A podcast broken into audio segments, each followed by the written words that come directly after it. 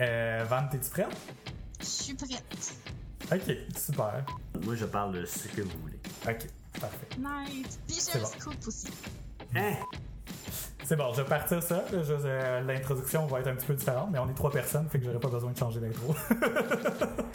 C'est vrai, hein? Genre, c'est comme si on avait comme un nouveau. Euh, Un- Notre nouveau collaborateur. Non, c'est- Ah ouais, c'est ça. euh, exact, je suis le remplaçant.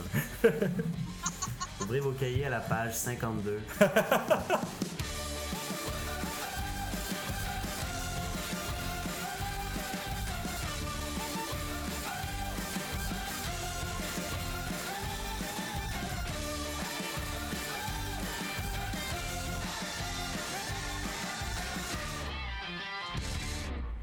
bienvenue à Philo de Poteau, un podcast de discussion sur des sujets variés, d'actualité ou non, par trois personnes capables de philosopher sur fucking n'importe quoi. Aujourd'hui, c'est l'épisode 53. Euh, Aujourd'hui, je suis accompagné d'un invité spécial. Mais comme à chaque semaine, je suis accompagné de Vanessa. Bonjour Vanessa. Bonjour, David. Et aujourd'hui, Véronique ne peut malheureusement pas être là, mais on a un invité spécial, comme je vous l'ai déjà dit. Nous sommes accompagnés aujourd'hui de Monsieur Sol Zanetti. Ouais! Bonjour! C'est là où la foule clappe. C'est au montage, je les mettre des rires en canne. des Ouais, exactement. excellents. Des fois, je rajoute des choses, mais bon. Euh, Sol Zanetti, euh, pour ceux qui l'ignorent, euh, est le chef d'Option Nationale qui a annoncé cette semaine qu'il va éventuellement se combiner ou se fusionner avec euh, Québec solidaire. Euh, les médias avaient semblé avoir un petit peu de misère à qualifier cette euh, fusion cette semaine parce que c'est pas une fusion nanana là, je sais pas, il y en a qui posaient des questions étranges, mais moi je comprenais très bien le concept. C'est que Option Nationale va rester un groupe actif à l'intérieur de Québec solidaire où Option Nationale va dans le fond promouvoir le oui, l'option de se séparer, dans le fond, l'option séparatiste, au sein de Québec solidaire. J'ai-tu bien compris? Oui, c'est bien compris. En fait, l'idée, c'est que les deux partis n'en formeront plus qu'un seul. Mhm. Puis, euh, on va donc euh, être dans les mêmes congrès, euh, devenir des membres de Québec solidaire, mais garder, c'est ça, l'option nationale comme un collectif. On va avoir des postes aussi sur, sur le comité de coordination nationale. Donc, il y a toutes sortes de mesures qui sont faites pour vraiment intégrer les, la, la force militante d'option nationale. Puis, on a fait ça parce qu'on a finalement réussi aussi à obtenir de Québec solidaire des modifications à leur programme qui étaient pour nous des, des freins à, à une union, entre autres par rapport à l'indépendance. On a réussi à obtenir de les faire bouger sur la question de l'indépendance, Mhm. c'est-à-dire de euh, faire en sorte que euh, l'engagement qu'ils proposent soit vraiment un engagement clair à faire l'indépendance. Évidemment, tout ça, il faut que ce soit ratifié par les membres de Québec solidaire, par les membres d'ON en décembre prochain dans des congrès respectifs. Et si ça fonctionne, euh, ben ça aura lieu. Puis je pense que ça serait, ça serait une, chose excellente pour le mouvement indépendantiste. Moi aussi, je pense bien. Puis, euh, est-ce que. Ben, j'ai- une question qui me, qui me vient en tête tout de suite comme ça. Euh, est-ce que. parce que par le passé, Québec solidaire, justement, avait le message indépendantiste un peu flou, j'oserais dire. Puis euh, maintenant, ça s'est clarifié dans les derniers temps, mais est-ce que la- l'arrivée de Gabriel Nadeau-Dubois a, in- a invité, ouvert ce message-là? Parce que dans, dans l'esprit Québec solidaire, j'ai l'impression que ça fait comme un, un peu une superstar qu'on connaissait déjà toute Ouais. notre génération. Là. Euh, superstar qu'on les aime ou qu'on les aime pas, là, mettons. Là. Je sais pas comment dire ça, mais Ouais.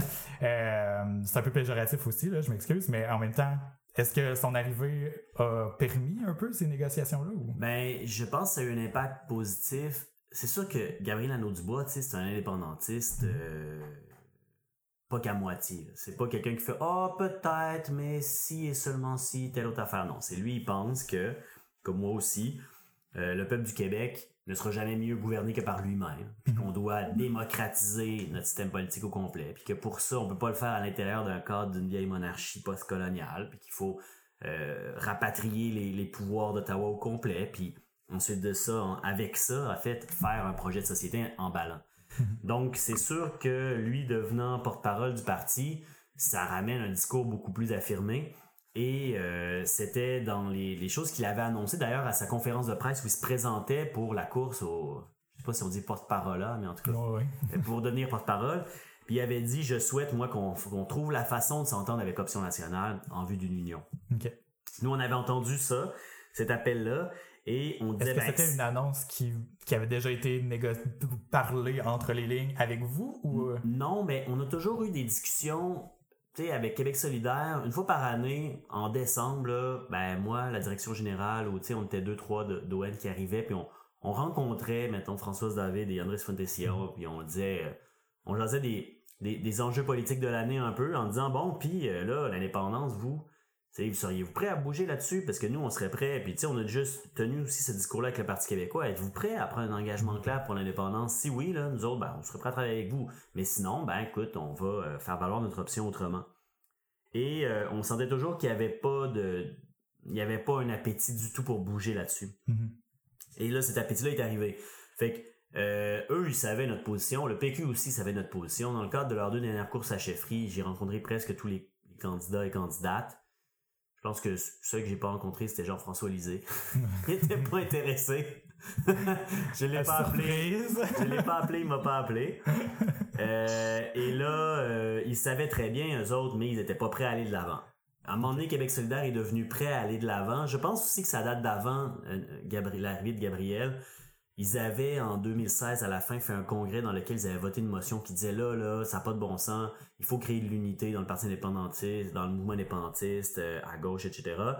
Puis ils avaient ouvert la porte à toutes sortes d'affaires. Mhm. Et c'était un peu dans la foulée là. euh, Gabriel est entré là-dedans, c'était cohérent avec ses convictions, il a annoncé ça, l'offre est devenue publique, on est, on a, on a discuté de ça. Puis on a fait des négociations, puis on, on est arrivé à s'entendre. C'était pas sûr qu'on allait s'entendre, mais crime, on y était arrivé. Moi, je suis vraiment content. Ben, super. Ben, en tout cas, moi, personnellement, euh, je suis membre de Québec solidaire. Puis, euh, Van- Vanessa, je pense que t'es membre d'Option Moi, je nationale. suis membre d'Option nationale. Yes! Ah, là, on Vanessa, t'aime s'entend bien. bien. C'est parfait. Et puis j'ai une petite anecdote par rapport à ça pour je vais complètement casser le, le petit euh, la petite discussion là mais Vas-y. euh, v'là trois ans j'ai eu ma première date avec mon chum première date c'était à la fête du Canada v'là trois ans Wow. C'est- Attends attends Van. Attends Van. C'est- Tu sais quoi qu'il y avait, y a trois ans? à la fête du Canada. Euh, non, c'est en 2014. Qu'est-ce qu'il y avait? Vas-y, Van. Ah ben il y avait genre une assemblée d'option nationale à la Corrigane puis j'étais allée là avec euh, Oh, mon futur chum. ouais! hey, je pensais que t'allais dire, genre, il y avait un show de Jean Leloup, tu sais, genre de je sais pas quoi, tu sais. Non, mais Hey, donc, ben trippant!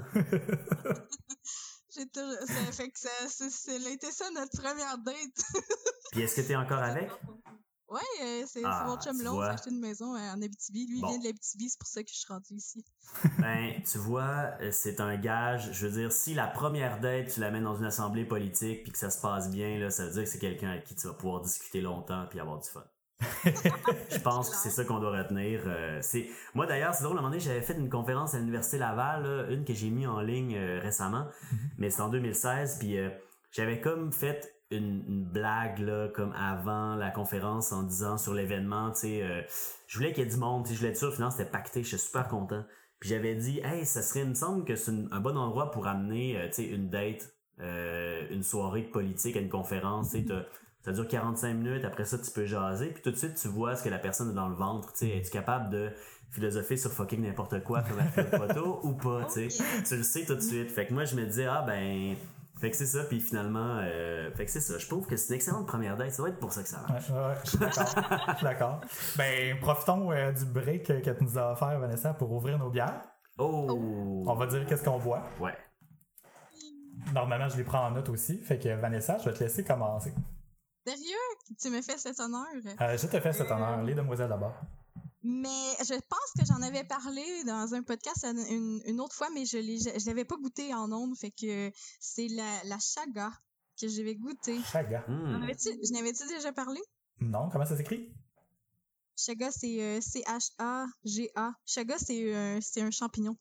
OK. Fait que Ah, là vous allez faire quoi? comme What the fuck? De- le chagada, c'est un champignon dans le fond qui pousse sur euh, les bouleaux. Puis Ah, ça ok. ressemble vraiment à une écorce. Puis c'est vraiment dur. Tu sais, c'est pas comme un champignon full mouche-mouche, là, comme euh, la plupart des champignons. Puis, ce qu'on fait avec ça, là, mettons, tu vas pas te faire un risotto aux champignons avec ça, ça va être dégueulasse, ça va coûter l'écorce. Mais tu peux te faire euh, des infusions avec ça. Puis ça a l'air que ça a des Ah. propriétés euh, super bonnes, antioxydantes ou je sais pas trop quoi. C'est un petit peu euh, stimulant aussi. Puis euh, ils ont fait un une thé. bière avec Ok, ça. ok, ok. Je pensais que c'était un thé, là. T'étais en train de me confondre. Wow. Yes. C'est dit.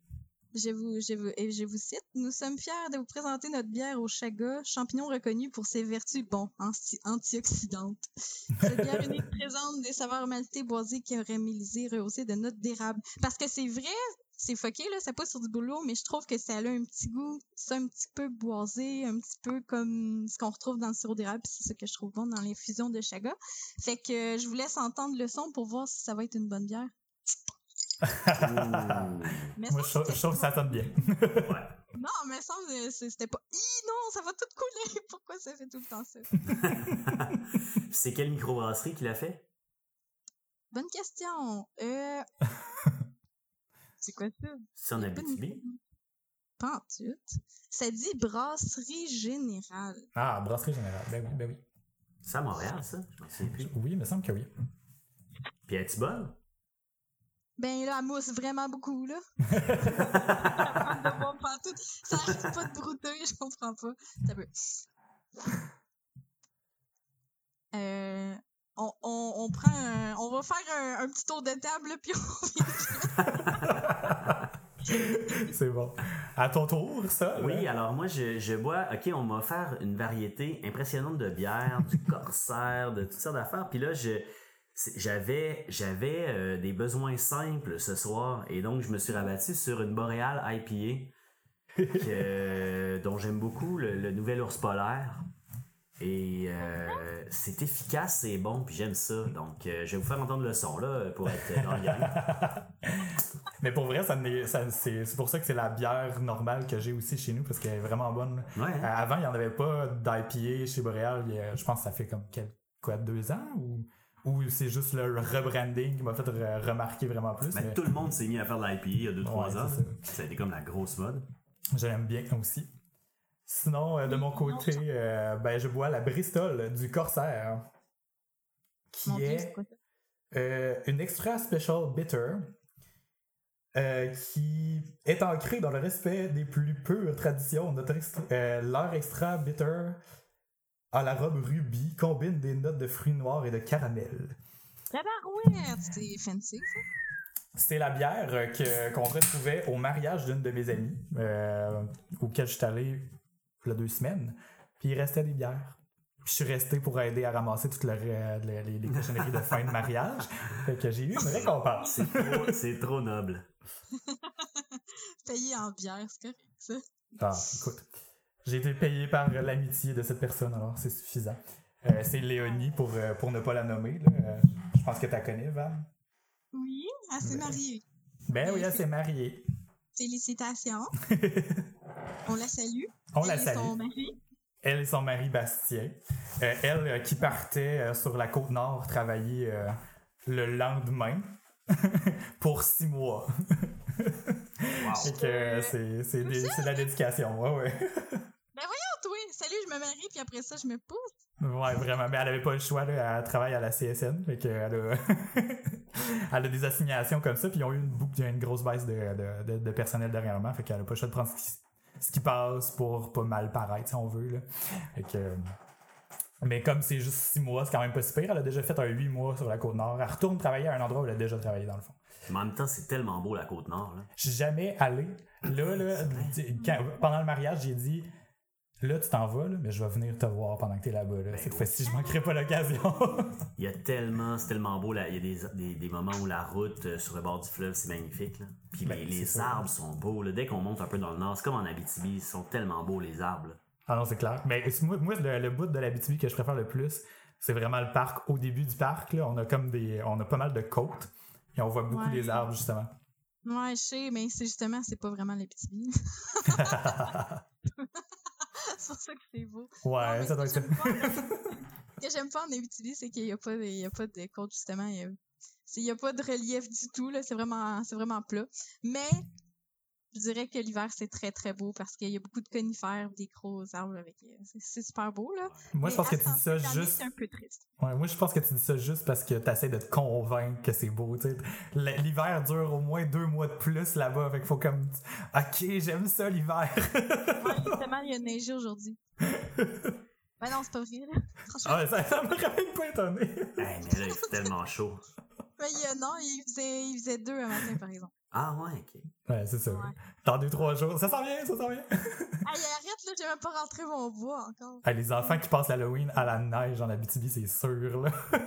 Euh, non, par exemple, il y avait neigé au mois de, au mois de novembre. Ok. Mais Bon. la neige au mois de novembre, elle a jamais parti, par exemple. Ok, fait que c'est là qu'on va parler de changement climatique. Ça a introduit le sujet. Euh, non, même pas. Euh, Van, je pense que tu voulais nous faire un breaking news. Je sais pas trop c'est quoi. Je vais te laisser y aller. J'ai, mais j'ai tellement mis ça gros hier euh, à David là, que euh, et là, il était là, il pensait que j'étais enceinte. Ouais, je suis anxieux. j'ai dit ça, puis euh, son chum Mathieu a ri en arrière, je l'ai entendu. fait que j'ai compris tout de suite que c'était pas ça, mais bon. non. Euh, ben, je me suis présentée aux élections municipales. Non, ouais! Wow!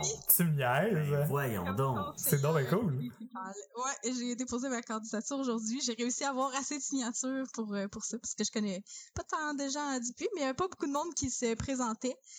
Puis même quand j'ai déposé ma candidature, euh, sur les six euh, possibles conseillers, il y avait- cinq euh, candidatures, fait que j'aurais pu être élue juste comme par défaut. Sauf que là, il s'est rajouté comme plein de monde, fait que là, je vais être contre un monsieur.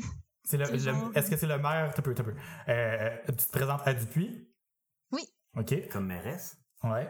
Mais. Mais non, euh, pas comme mairesse, là, comme... euh, comme euh, Ah, Comme comme, conseillère. conseillère. Ok, ok, ok, parce que c'est sûr que quand tu disais qu'il y il y avait personne, ben, en tout cas, qu'il y avait des gens qui se présentaient, je- Dupuis, dans ma tête, c'est sûr que c'est une personne qui a c'est le même maire depuis 50 ans, là.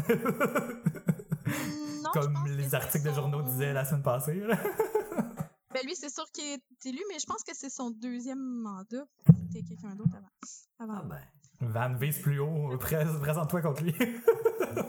Ben là, non, ouais, ça fait genre un an que j'arrive ici, je connais personne. euh, tu sais, le monde, il me demande tout, euh, ah ouais, euh, c'est qui ton père puis ta mère? Puis je suis comme, ben, ils ils restent en Beauce, je pense pas que vous les connaissez. ouais. Mais c'est c'est une bonne idée, par exemple, de te présenter comme Ben ça, oui. parce que là, tu vas pouvoir voir comment la machine fonctionne, tu Ben vas ouais. t'accoutumer euh, au fonctionnement de la Ben politique oui, municipale, hey, c'est vraiment cool.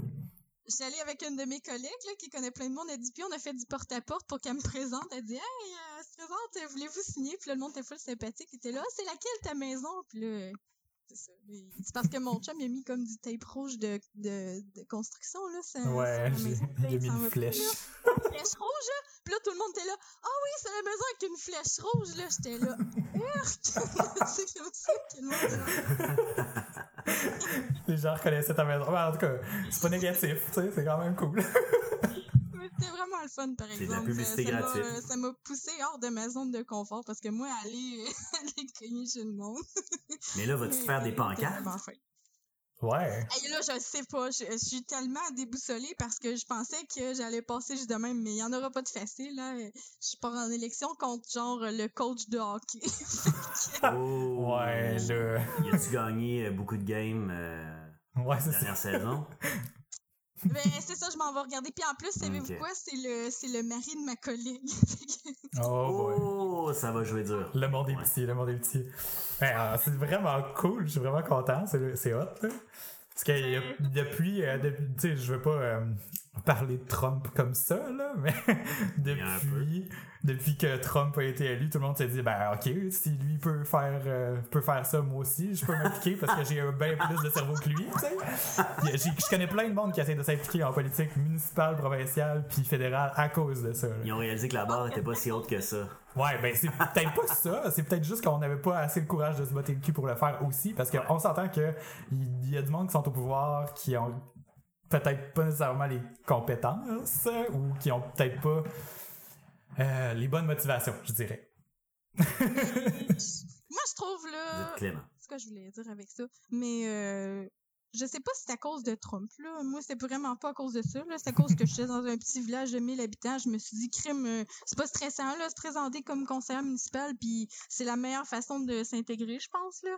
Comme quand que j'étais à l'université, là, puis que je me suis mis dans dans, l'association étudiante, là. Je fais, tu sais, je faisais full, euh, j'organisais plein de, de parties, puis c'est comme ça, je me suis fait plein d'amis. Fait que je me suis dit, crime, c'est pas pire, là, mais là, euh, j'étais un petit peu embêtée, là, parce que là, ça va être un concours de popularité, là. Ce que je me rends compte, c'est que c'est beaucoup ça, finalement, la politique, puis moi, je suis aucunement populaire.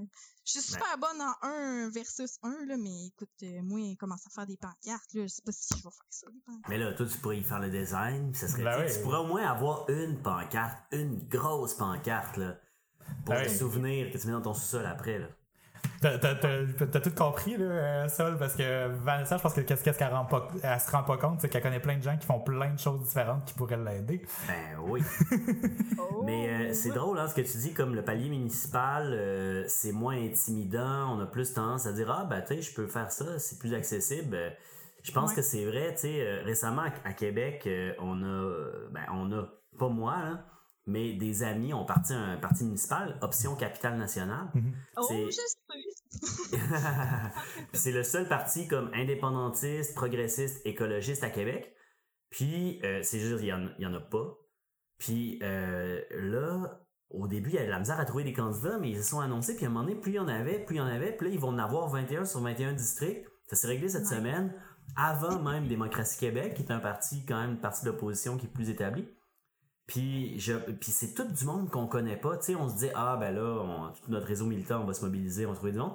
Mais finalement, non, là, c'est plein de monde qui ont fait, hey, ça a donc bien l'air intéressant, puis qui ont, se sont dit, euh, ah ouais, tu sais, c'est, c'est le municipal, euh, je pense que je peux faire ça, puis euh, je trouve que c'est une bonne façon de mobiliser du monde. Ben oui, parce qu'en même temps, tu sais, c'est justement ce qu'on reproche souvent à, à- à la politique en général, que soit municipal, provincial ou fédéral, c'est qu'on on, on reproche aux élus de pas être assez proches des gens de tous les jours, souvent, d'être un peu déconnectés de la population. Là, si c'est des gens qui sont comme everyday guy ou un peu n'importe qui qui se présente, ben moi je trouve que ça revient un peu à la à, à la démocratie d'antan où euh, on pouvait comme sais au forum de la Grèce antique là, je, je veux Ah dire là, carrément là, ouais. tout le monde se présente puis il y a une parole, là, une voix là. Moi, je me sens vraiment comme dans la Grèce antique. en Abitibi, c'est sûr. tu vas monter sur une Colonne romaine, drette en avant de chez nous, ça va être tellement beau, là. Ça fait tu montes sur le haut d'une butte pour faire les annonces municipales dans le fond. Avec un porte-voix. Non, mais. Ouais, je sais pas comment réagir à, à ce que tu dis, mais ce, qui- ce que ça me fait penser, c'est juste comme d'être de l'intérieur, de me présenter. Au début, j'ai juste fait ça. J'ai été chercher ma petite feuille de papier, j'ai rempli ça, j'ai fait comme. Oh, ben, tu sais, c'est comme un petit comité, j'ai tout le temps participé. Mais non, c'est tellement plus que ça. Juste le fait de dire que tu te présentes comme conseiller municipal, on s'en fout, là, que ça soit pour une ville de 1000 habitants, là, un village.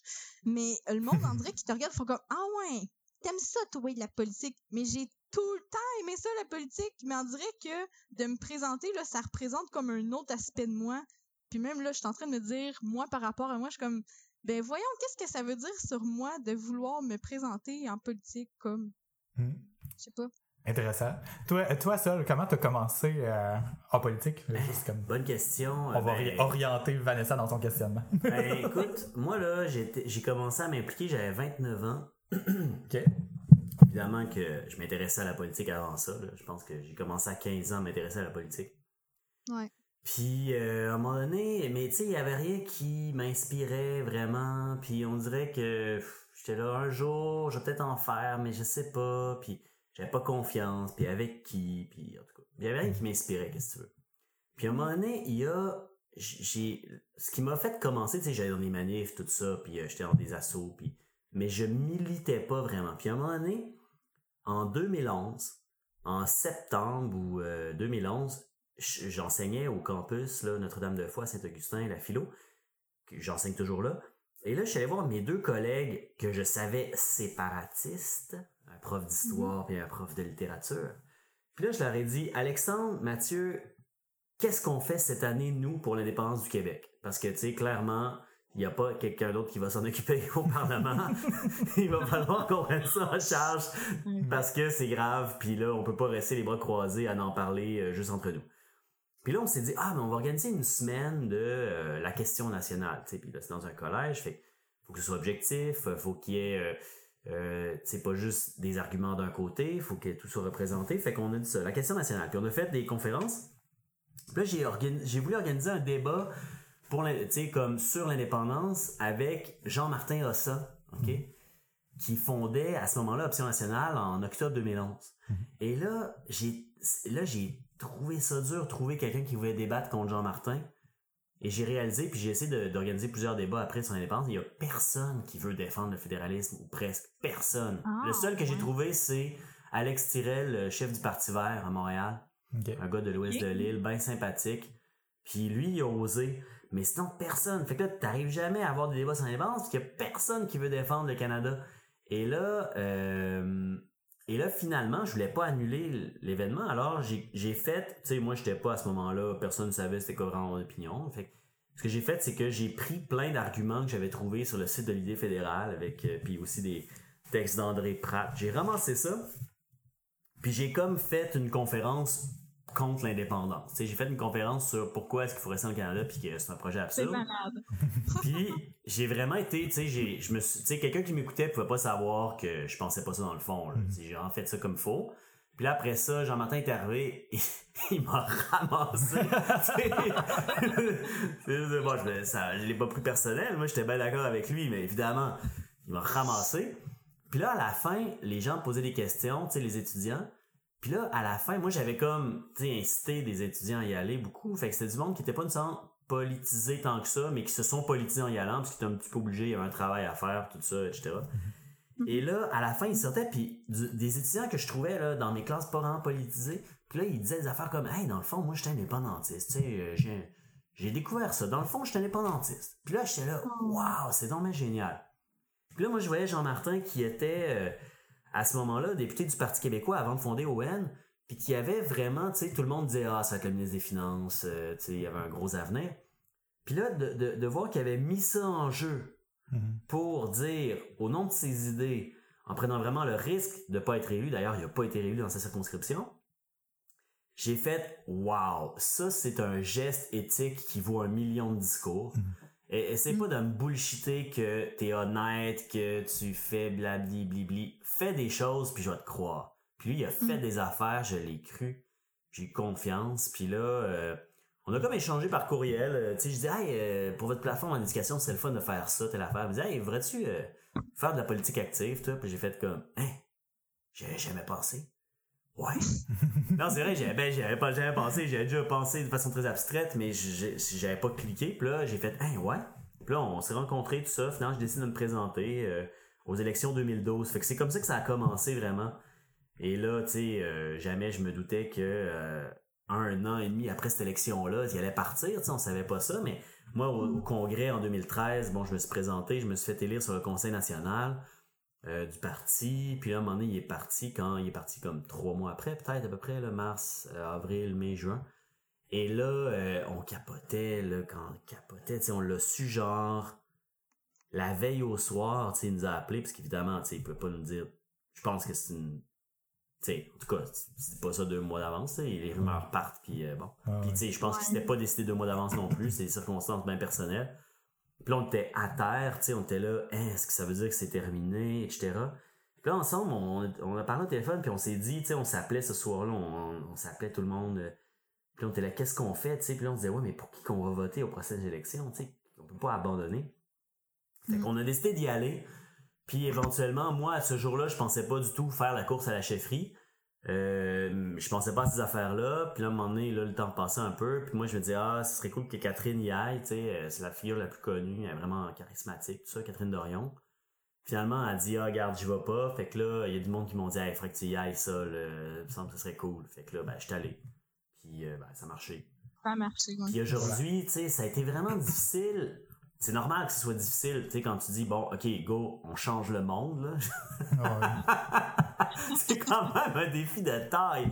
Et puis il y a des moments qui sont difficiles, des moments où tout le monde, tu te chie dessus sur Internet en disant que t'es minus, que, tu sais, que tu nuis, que...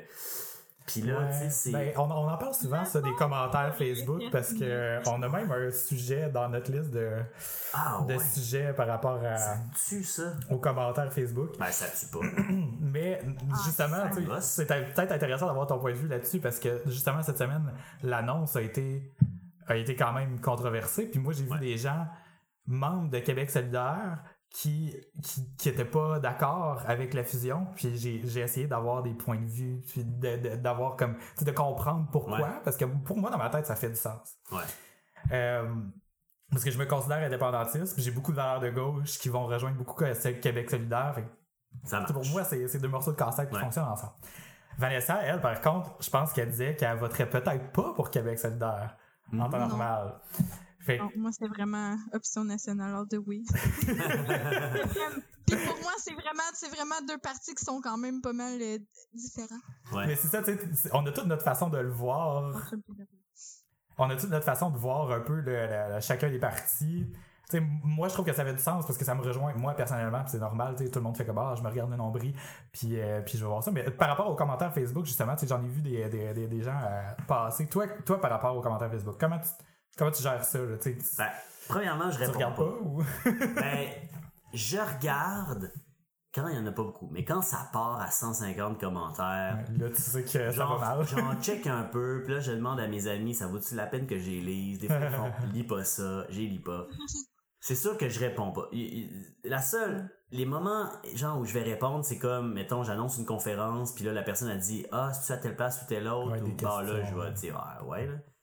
Mhm. Puis sinon, des fois, quand je vois du monde qui donne des, vraiment des commentaires cool, j'ai- je les, je les like. Ouais, c'est ta les- pour récompense. les encourager, tu sais, parce que il y a tellement du vomi, je veux dire, dans Internet, puis dans, les gens sont vraiment dans leur char. Tu sais, dans leur char, là, ils deviennent des monstres. Ils engueulent tout le monde, ils traitent tout le monde, ils les insultent parce que ça leur prend trois secondes à embrayer sur un feu vert. Tu sais, euh, le, le monde devient des bêtes, puis sur Internet, j'ai l'impression que c'est la même chose, là. Ils se sentent tout à coup, c'est comme les deux minutes de la haine dans 1984 les gens se disent euh, je peux dire ce que je veux on s'en fout j'ai même pas mon vrai nom puis euh, toute la Ah, frustration puis l'oppression du système on dirait qu'ils canalisent là sur toi. Mais moi, moi, ce qui me flabbergasse, c'est que j'ai l'impression qu'il y a beaucoup de gens qui se rendent pas compte qu'il y a un être humain de l'autre côté, parce qu'il est pas là physiquement. On dirait que euh, la technologie a évolué tellement rapidement qu'on s'est pas rendu au point où on est conscient de ce qui se passe à l'extérieur de notre écran. C'est comme la- ouais, c'est de la réaction pure, puis c'est rare que c'est vraiment constructif, les discussions que le- qu'il y a là-dessus. Hein. À Mais part la page euh, Humans of New York, là, ça, je trouve que c'est pas pire. Ouais, les ouais, commentaires sont, sont euh, la plupart c'est c'est du monde qui ont des commentaires euh, constructifs. Je trouve ça le fun, c'est rafraîchissant comme Ouais, page ouais. Facebook. Est-ce que tu connais cette page Facebook là non C'est un photographe qui, euh, qui se promenait à New York, qui a commencé un projet de photographie où il croise une personne intéressante, pose des questions. Des fois, c'est des gens qui sont dans la rue, des fois, c'est des hommes d'affaires. Puis euh, ça devient comme une espèce de petite entrevue personnelle, mais c'est centré autour de la photo. Fait qu'il y a une photo ou une série de photos, puis on voit la personne dans la rue, mais il pose des questions là, vraiment comme Ah, qu'est-ce que tu fais là sur le banc? Ben, cette semaine, ça va pas bien parce que j'ai eu un problème avec mes assurances, euh, tu sais, blablabla. Puis ça, ça, ça, ça rend vraiment comme le contexte de la photo super hu- humain, justement, là, Human of New York le dit. Puis c'est super intéressant. Mais là, justement, dans les commentaires Facebook, les gens font comme Ah, moi aussi j'ai eu ce problème-là. Puis là, tout le monde, c'est vraiment positif. là. C'est Ah, comme wow. l'exception à la règle. là.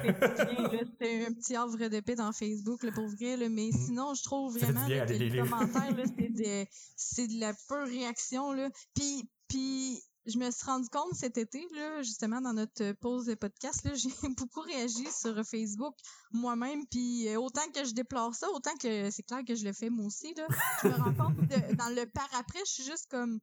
Ouais, mais j'étais pas tant plus informée sur le sujet que l'autre personne à qui je répondais. J'étais juste comme, ben, ce qui me gossait, en fait, c'était pas les faits, puis on s'ostinait pas sur les faits, c'était l'attitude. Hmm. En vrai, des fois, souvent, c'est l'attitude de la personne qui Non, c'est ça. On répond pas à ce que la personne dit. Souvent, le contenu même du commentaire est vraiment peu pertinent. C'est la façon qu'elle s'exprime qui nous gosse. Puis en plus, Vraiment. l'écrit, il y a comme un espèce de barrage à la communication. Fait qu'on sait pas trop si la personne est bête ou pas. Puis là, Mais ça- mettons, si on lit son message puis qu'on a l'impression qu'elle est bête, là, on a envie d'y répondre. Ouais. Ou genre un commentaire qui commence par euh, Wake up euh, sheeple, là. Ah. Je vais faire comme, OK, ça c'est de la merde. Puis là, je vais dire- Je pourrais dire quelque chose de super intéressant, mais. que je suis d'accord avec, mais je vais faire comme, mon Dieu, cette personne-là est tellement en réaction, c'est sûr que c'est de la merde ce qu'elle dit, tu sais. mais en général, dites juste pas ça sur Facebook, pour vrai, là. Wake Ben, up sheeple. Je trouve, ça, je trouve ça intéressant ce que tu disais parce qu'au début de l'été, moi aussi, j'ai eu euh, j'ai eu une phase où je répondais aux messages, aux commentaires des gens, surtout tu sais, par rapport à- aux, aux immigrants qui arrivaient, Mm. euh, à la crise des immigrants cet été. crise, en tout cas. Euh, Puis, moi, au contraire, je, pre- je prenais justement le temps de m'informer. J'allais checker des liens, j'allais voir les statistiques. J'ai même été sur des sites de Statistiques Canada pour voir les années précédentes, au lieu de me fier à des articles directement. Je voulais voir les vraies statistiques, puis mettons que la source, c'est Statistiques Canada, s'ils sont pas trop biaisés. Euh, ben, je suis même allé jusque-là pour essayer de blaster une personne puis avoir raison. Puis quand, quand je me prends la peine de faire ça, la personne me répond jamais. Elle elle voit que j'ai raison. Ça a marché plusieurs fois. Mais là, je suis comme, je reste sur ma fin. Je suis comme, tu pourrais au moins me dire que j'ai raison, là. Fait, c'est ça qu'on veut aller chercher, le genre de petit taïen. Genre, Ouais. on dirait que. j'ai- Mais c'est plate, ça, que je sais pas pourquoi que ça fait autant ça sur les réseaux sociaux, le genre de. Là, je veux m'imposer dans mes, mes connaissances puis dans ma façon de parler. C'est comme des débats, mais c'est- maudit que c'est jamais constructif. Mais pourquoi qu'on qu'on qu'on jump tout là-dedans? Mais j'ai vraiment un chapeau seul de pas embarquer là-dedans parce que moi, je suis pas capable de pas embarquer. Ah, des fois, je me retiens, je vais te dire, à huit mains. Puis, tu sais, des fois, je suis là, hey, c'est inacceptable ce qu'il vient de se dire là, mais temps, je sais que si je mets le bras dans le tordeur, tu sais, si je commence à répondre à ça, là, euh, j'ai plus, tu sais, j'ai pas, je perds ma journée. Puis là, Mhm. euh, après ça, le monde, ils vont se dire, ah, on va aller commenter de la merde sur le site à Ah, parce qu'on va avoir une Parce qu'ils réaction, répondent, ouais. tu sais. Fait que là, euh, mais même, j'avoue que depuis quelques mois, j'ai changé ma politique interne avec moi-même. Puis euh, je, quand les gens font juste dire des insultes, ben je les, j'ai, je les enlève de ma liste d'amis. Puis faut que tu sois mon ami pour pouvoir commenter. Tu sais, mes statuts sont publics, les commentaires sont publics, mais faut que tu sois mon ami pour commenter. Fait que ceux qui font juste dire t'es un clown, t'es, ou je sais pas quoi, des insultes vraiment de, de bas étage, là, puis qui Mhm. vont aussi, ou encore qui vont dire des choses, mettons islamophobes, des affaires de même, ben j'ai bloqué. Je dis non, non. Toi, je te donnerai pas le privilège de, de bénéficier de la visibilité de mon fil de discussion pour venir dire des niaiseries, des choses qui sont violentes, qui sont pas vraies, qui sont fausses, puis qui sont bon. Mm. Fait que C'est vrai. je fais ça. Mais ça, Quand c'est les gens page- sont c'est pas page Oui, ça, c'est personnelle, ma page la page personnelle. d'option nationale, c'est c'est C'est plus délicat. On n'a pas, on n'a pas encore établi une vraie étiquette. là. La seule affaire qu'on Mm-hmm. C'est pas bloque. grave, t'attends- attends deux, trois mois, ça va être Québec solidaire qui va s'en charger. Ah, ben, on va voir, mais tu sais, ce qu'il faut, c'est. Nous autres, on dit, ben, si c'est des choses comme racistes, on les bloque, là. Mais si c'est juste des gens vraiment pas contents, critiques, qui à la rigueur amènent un argument, on les laisse, tu sais, à un moment C'est ça, donné. parce qu'à un moment donné, c'est il faut pas exercer ce. Tu sais, Il y a l'opinion, ben, en tout cas, la liberté d'expression, si on veut, qu'on on veut pas être la personne qui bloque une personne qui essaie d'expliquer son point, même s'il n'y a Ouais. pas nécessairement tout le vocabulaire qu'il faudrait avoir pour expliquer son point. On peut pas juger les gens là-dessus. C'était justement un autre sujet récurrent de la, des- trois dernières saisons, même de, de, de de Phil Poteau, c'est qu'on notre méta-sujet, c'est qu'on se disait trop élitiste. Ouais. Ça a été nos deux J'ai derniers pas épisodes. écouté euh, vos épisodes là-dessus, mais j'ai vu, puis j'ai fait, ah, ça m'intéresserait. Parce que je voyais dans l'épisode 37, je pense que j'ai écouté, là, euh, 37, 38, 39. Bref. 39. Ouais. Euh, vous parliez déjà du thème de l'élitisme. Là, je voyais dans les, dans les thèmes plus tard, je disais, ah, je vais écouter voir ce qu'ils disent de ça. C'est un, un sujet important. Mhm. Mais c'est parce que nous, nous on s'est créé une définition de aussi, parce qu'en même Ouais. temps, il y a beaucoup de définitions de l'élitisme, parce que l'élitisme politique, c'est autre chose aussi, là, c'est un phénomène en soi. Mais nous autres, on se disait, on est qui pour juger une personne qui comprend pas ce qu'on dit? Faudrait peut-être pas la juger parce qu'elle comprend pas, puis essayer de plus vulgariser. Tu sais, je sais pas comment, comment dire ça, mais c'est- c'est- on arrivait souvent, mettons, tu sais, dans le podcast, on parle, mettons, euh, de la- de l'allégorie de la caverne. Ouais. si quelqu'un n'a pas été au cégep, il a pas vu l'allégorie de la caverne, sais peut-être même pas de quoi qu'on parle. Puis Ouais. nous autres, on part avec des, des acquis comme ça, puis euh, tu sais, juste ça, là, c'est souvent des références comme ça qu'on fait, puis on, on prend pas le temps d'expliquer. Par exemple, cette semaine, euh, la Catalogne qui qui, qui se sépare ou qui annonce son oui, ben il y a plein de gens qui savaient pas c'est où la Catalogne. C'est pas une forme de couverte, ça? Ben, il y en a une juste... Ouais, c'est ça, il y en a une juste à côté de nous. Mais bon. Mais euh, oui, c'est ça. Non, mais je suis d'accord avec toi. euh, Il f- Ouais, c'est ça, il faut vulgariser. Mais à quel point, tu sais, c'est ça, tu sais, puis, puis à quel point il faut, faut prendre par la main les gens, puis Mais Socrate, c'est ça qu'il faisait. Il y a des fois, là, je sais pas pourquoi, là, c'est sûr que Facebook a plein de logiciels pour essayer d'évaluer tes qui puis qui te propose la pub qui correspond, là, mais il arrive souvent des t-shirts euh, genre philosophiques, là, puis il y en a un qui s'est marqué euh, Socrate euh, Rescue Team, là, puis ça montre, ça, ça fait référence au fait genre que Socrate redescend dans la caverne sauver du monde. je l'ai jamais acheté parce qu'il était en anglais, puis je me dis ça serait cool que quelqu'un le fasse en français, puis tu sais, ça serait plus fun. Mais Ah, bon, je vais le faire, je vais le faire. ah ouais, excellent. Ok, parfait, excellent. Hey, j'en veux un. Je vais t'envoyer le lien. Ah, excellent. Puis, euh, tu sais, comme équipe de rescousse ou de sauvetage, là, avec la Ouais. caverne. C'est comme des petites, euh, des petites euh, cordes d'alpinistes. Mais bref, euh, tu sais, Socrate, il faisait ça, là. Socrate, là, il allait dans la place publique avec du monde qui n'en ont rien à battre de la politique ou de l'éthique ou de la vertu ou de, mettons, la connaissance ou je sais pas trop quoi. Puis il partait avec des sujets ou de la beauté, tu sais, puis il partait avec des sujets, il allait voir celui qui faisait des, des, des chaudrons, puis il disait, hey, toi, là, tu fais des belles marmites? Et il disait, ouais, je fais les plus belles marmites. Il disait, ok. Fait que, euh, une belle, c'est quoi une belle marmite? Ah, une marmite, c'est une marmite qui fait ça, ça, ça, ça, ça, qui ressemble à ça. OK, fait que donc la beauté, c'est ça, ça, ça, ça, ça. Puis là, il dit, ben, t'as peu, c'est différent. Puis là, il partait une discussion sur la beauté, tu sais, mais il était vraiment... T'es en train de philosopher finalement. Tu sais, le monde qui dit Ouais, euh, j'aime pas ça la philosophie, euh, je fais jamais ça dans la vie. Je m'excuse, là, mais à chaque fois que t'as un point, que t'as une opinion, t'es en train d'en faire de la philosophie. Là. Ben oui. Oui. Mais c'est ça. C'est, faut jamais oublier que, que la philosophie à la base, c'est juste de la réflexion rationnelle. Fait que Mais je pense qu'on. Oui, Ouais. je continue ton point. Non, non, c'est Non. c'est tout. Mais. Mon chum. Mais ce que je voulais dire euh, par rapport à, mettons, au fait de, de tomber dans l'élitisme, c'est parce que des fois, on dirait qu'on vient un peu comme découragé là, du monde. Tu sais, comme un, un j'ai- j'avais vu une, une suggestion qui, qui était un petit peu, je trouvais, élitiste, là, le fait de pouvoir commenter sur un, un article Facebook, admettons. Je vous entends plus. Hein? Ben, on est là. On est là. OK, OK, Oui. c'est bon. On était De juste bien pouvoir attentifs. OK, c'est bon. Admettons de pouvoir commenter sur un article, mais il faut que tu l'aies lu avant de le commenter. Je trouvais que c'était une, une bonne Oh. idée. Tu sais, c'est comme, mais en même temps, c'est comme un genre de filtrage. Hmm. Comme. Je sais pas si c'est. Ouais, ouais, ouais. Ouais. Ben, c'est comme hier, tu vois, on a annoncé l'entente. Là, on enregistre le podcast euh, vendredi, le 6 octobre. là. J'ai-tu le droit de le dire? Oh, oui. c'est super. euh, on est très transparent sur la date d'enregistrement. C'est comme, c'est comme tout le monde en parle, tu sais, c'est un peu en différé. Mais euh, hier, qu'on a diffusé l'entente, les premières réactions des gens, ça paraissait qu'ils n'avaient pas lu l'entente. Mhm. Ils disaient Ouais. c'est de la merde, etc. Puis dans le fond, Ouais. ils disaient parce que telle affaire. Puis c'est comme quelqu'un répondait juste euh, l'entente prévoit telle chose. Puis il faisait comme. Tu sais, Ouais. hey, je peux te faire une anecdote au sujet de comment j'ai découvert votre podcast? Oui, oui, vas-y, vas-y, vas-y. balado-diffusion. Hey, tu sais, je fais souvent la route Québec-Montréal, puis c'est euh, c'est pour ça que j'ai commencé euh, depuis quand même peu là, à écouter plus de podcasts. Je me dis, ah, j'en profite. J'essaie de découvrir des choses. Puis avec mon téléphone, on dirait que découvrir des podcasts peut-être sur iTunes, c'est comme plus facile, mais sur le téléphone, on dirait que le moteur de recherche il est un peu pourri, tu sais. En tout cas, je trouve ça, je trouve ça moins bon. Je sais pas pourquoi. Bon, mais bref. Puis là, je me dis, je vais écouter le dernier, tout le monde en parle, là. euh, tu sais, il faut être au courant. Puis là, puis Ah en non. plus, euh, c'est comme euh, une heure, deux heures, euh, j'ai pas mal de route à faire. Je sais c'est Puis là, je tape, tout le monde en parle, puis je tombe sur votre émission. Yes! On a réussi.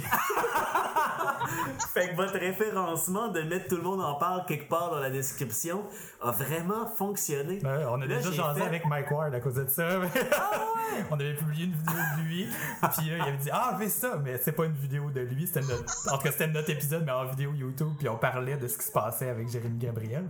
En tout cas, Fait que là, j'ai vu vraiment, tu sais, euh, le beau logo, puis j'ai fait... Je trouvais pas tout le monde en parle en balado-diffusion. Puis j'ai fait... Hey, ça, philo de poteau, quel nom extraordinaire. Tu sais, c'est de la philosophie, puis ça annonce déjà que c'est pas prétentieux. J'adore. Fait que là, j'ai là 1h40, excellent.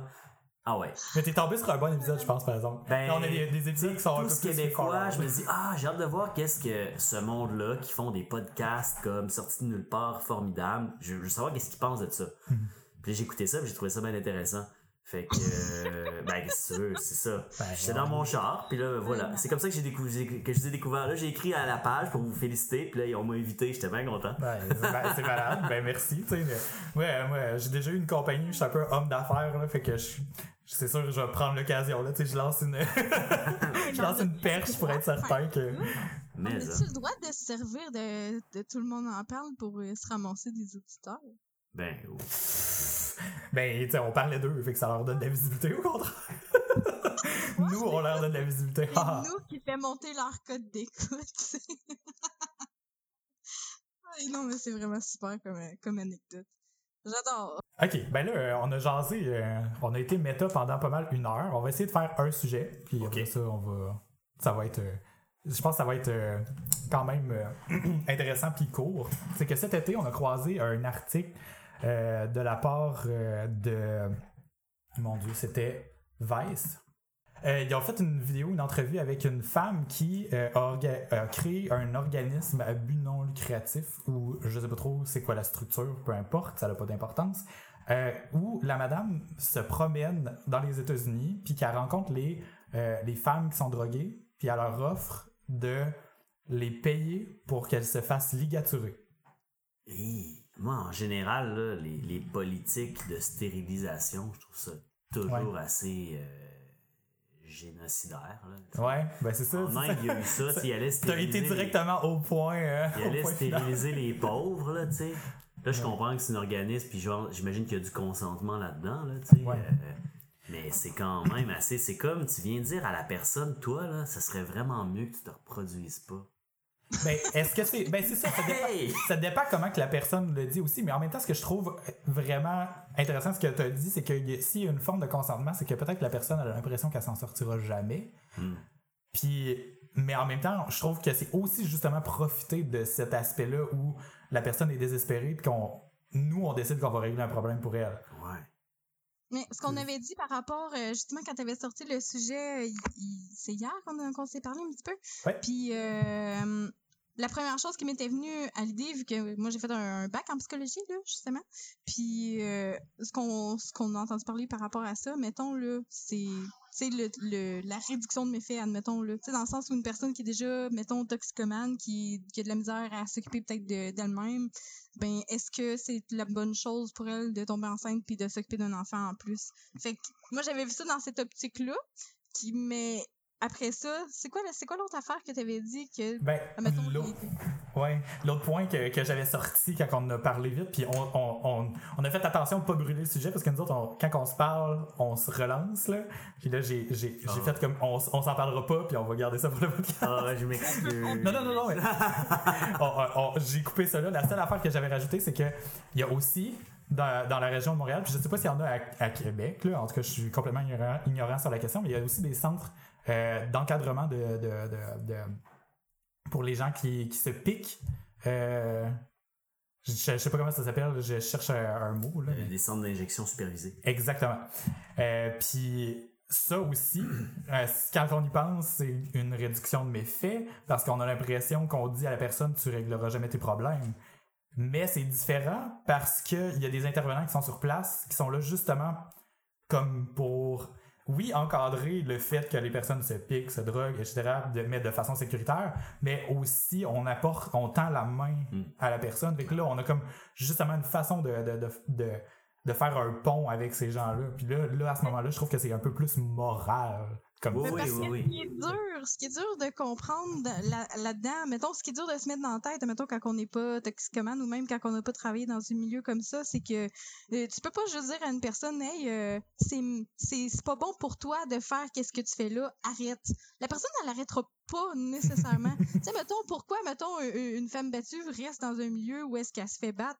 Tu sais, tu fais juste comme, ben voyons, moi, à sa place, je m'en irais. Ou une personne, Ah. euh, c'est ça, qui se drogue puis qui est dans la rue, ben moi, à sa place, j'arrêterais de me droguer. Tu sais, on peut juste pas penser de cette manière-là parce que c'est pas de même que ça marche dans le, cerveau de ces personnes-là, premièrement. Puis t'as beau leur dire que c'est pas bon pour eux, puis qu'ils pourraient avoir tellement de meilleure vie, puis que l'avenir est devant eux, puis qu'ils ont tellement un beau potentiel. Et ça, ça veut pas dire qu'ils vont arrêter ce jour au lendemain de d'avoir des comportements euh, autodestructeurs. D'où la réduction de méfaits, ou au moins, s'ils décident de faire ça, ben ils pogneront pas en même temps le sida avec des seringues usagées ou whatever. Mhm. Fait que, tu sais, c'est- c'est comme difficile à comprendre parce que t'es comme, ouais, mais tu, tu leur offres de la drogue, what the fuck? Mais en même temps, ce monde-là, ils se Il leur droguent. offre déjà. de la drogue déjà, vraiment? Je pense que c'est juste un lieu pour se- s'injecter et il, il leur donne pas de la drogue. Il leur Ben, il y a des- drogue? Il y a des places où est-ce qu'ils vont. Il y a des genres de substituts là, de drogue là, pour le monde là, qui La sont en sevrage. Ouais, c'est ça. Fait que. Ah. C'est dans ce sens-là là, que je voulais dire ça, là, pas genre, hey, j'en ai de la bonne. Ben vois-tu, ça, je le savais même pas, puis ça, je trouve, je me sens un petit peu mitigé par rapport à ça déjà, mais tu sais, j'imagine que si on le fait, il y a eu des études pis tout, là, je fais confiance un peu.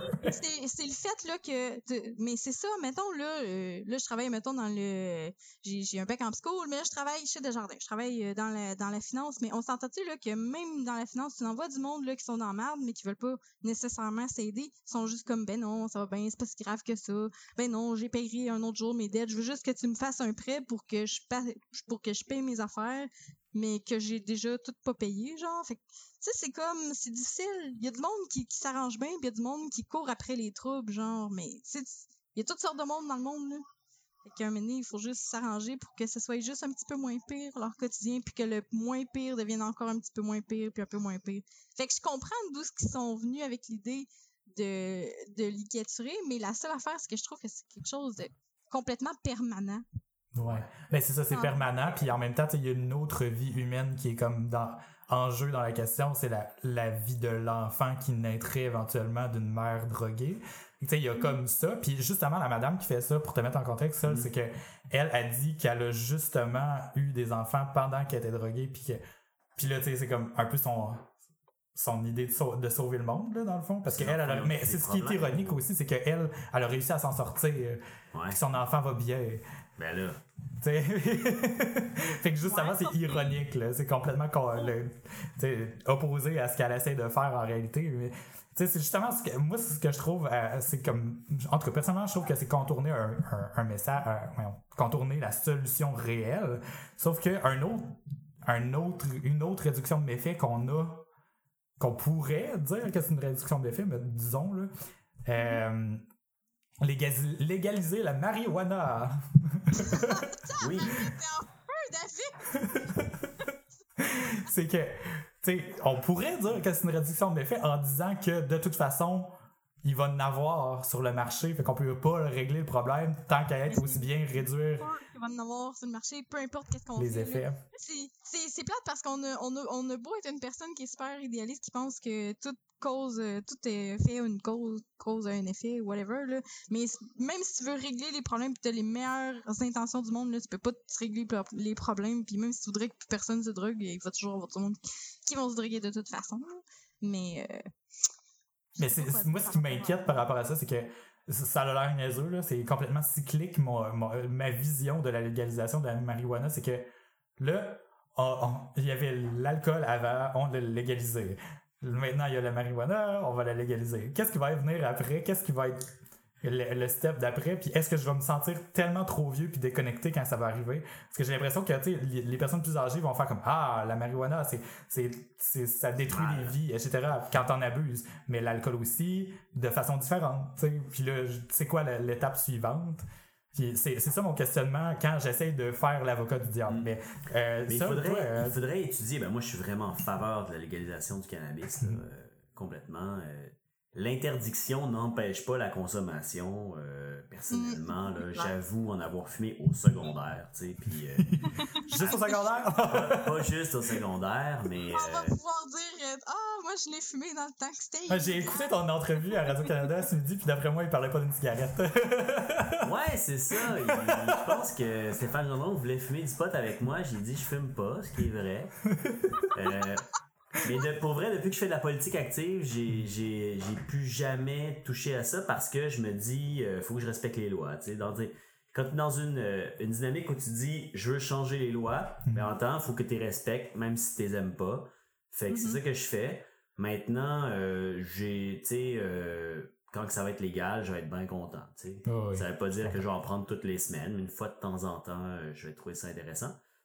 Cela dit, tu sais, euh, adolescent, il y a personne qui était pas capable d'en avoir, là, puis les choses n'ont pas changé. Fait que, je veux dire, à quoi ça sert à ce moment-là de faire en sorte que tu taxes pas ce produit-là, puis que tu t'engraisses euh, la mafia avec ça, puis les moteurs, tout ça? Moi, je dis, c'est une bonne chose. Puis, Mm. euh, puis, puis c'est ça, mais il y a un modèle intéressant que je connais mal, je vais juste l'évoquer comme ça, là, mais euh, le modèle portugais. C'est-à-dire qu'il sem- semble-t-il qu'au Portugal, ils ont décriminalisé toutes les drogues. Ça veut pas dire qu'il y a des magasins où tu peux acheter du crack, mais, Mais tu fais, si tu te fais, ben, si tu te fais prendre par la police, mettons, t'es pas accusé. t'es pas accusé. euh, il faudrait euh, investiguer. J'avoue là que je me suis fait parler de ça, puis j'ai pas vraiment creusé là tout le dossier puis le modèle. Mais il y en, puis c'est que ce que eux ont derrière l'idée, c'est qu'ils disent au lieu de le traiter comme un enjeu de la criminalité, on le traite comme un enjeu de santé publique. Mhm. Et euh, semble-t-il que leur approche, qui est révolutionnaire, on va se le dire, là, je pense que c'est le seul pays qui fait ça, pour vérifier. là. Mais euh, ça, ça, pour eux, ils atteignent leur objectif avec ça. Alors c'est intéressant, c'est un modèle à explorer là, pour les gens qui s'intéressent à ça. Ben, je trouve ça en super fait- intéressant parce que justement, c'est, des fois, on se dit c'est une mesure extrême de décriminaliser, mais en même temps, peut-être pas tant. C'est, toutes les drogues, euh, en même temps, peut-être pas tant parce que nous autres, on a l'impression qu'on faut pas trop bouger. Je pense qu'on a toujours l'impression qu'il faut pas trop faire bouger les choses, sinon on va voir des effets extrêmes. Mais en réalité, des fois, changer quelque chose qu'on a l'impression qu'il est extrême va finalement juste avoir un effet équilibre, d'équilibre Ouais. au contraire dans, la, dans le reste des, des, des sphères de la Déjà, société. là. Parce qu'on comme, tu sais, c'est ça, comme tu dis, tu t'introduisais le sujet, tu dis, ah, ben, on commence par ça, puis après ça, ça va être quoi? Mais ça, c'est pas Mhm. obligé d'être après ça, ça va être quoi? Tu sais, c'est- juste une petite chose en particulier, mais on n'est pas obligé de la généraliser à d'autres. Mais tant qu'à être parti avec euh, le, le pot, on pourrait aussi légaliser les drogues psychédéliques, genre, pour pouvoir faire des traitements euh, Oui, parce que ça, t'en avais déjà parlé. euh, de- Oui. Puis justement, je t'avais partagé un, article cet été. ça a l'air d'une blague, mais c'est même pas une blague parce que plus que ça là, c'est le genre de sujet que plus que tu t'intéresses au sujet puis que tu apprends des choses là-dessus, plus que ta perception change par rapport à ce sujet-là, puis tu fais comme OK, c'est pas si fou que ça. C'est vraiment, mais j'en avais déjà parlé dans un autre épisode de podcast, fait que je vais m'arrêter euh, juste là. Je vais faire un petit segue sur un prochain épisode de podcast que j'aimerais beaucoup parler euh, par rapport à justement euh, l'ignorance qui se transforme en connaissance, Mm. qui se transforme en moi j'aimais pas ce sujet-là, puis finalement j'aime ça. La radioactivité. Ouais.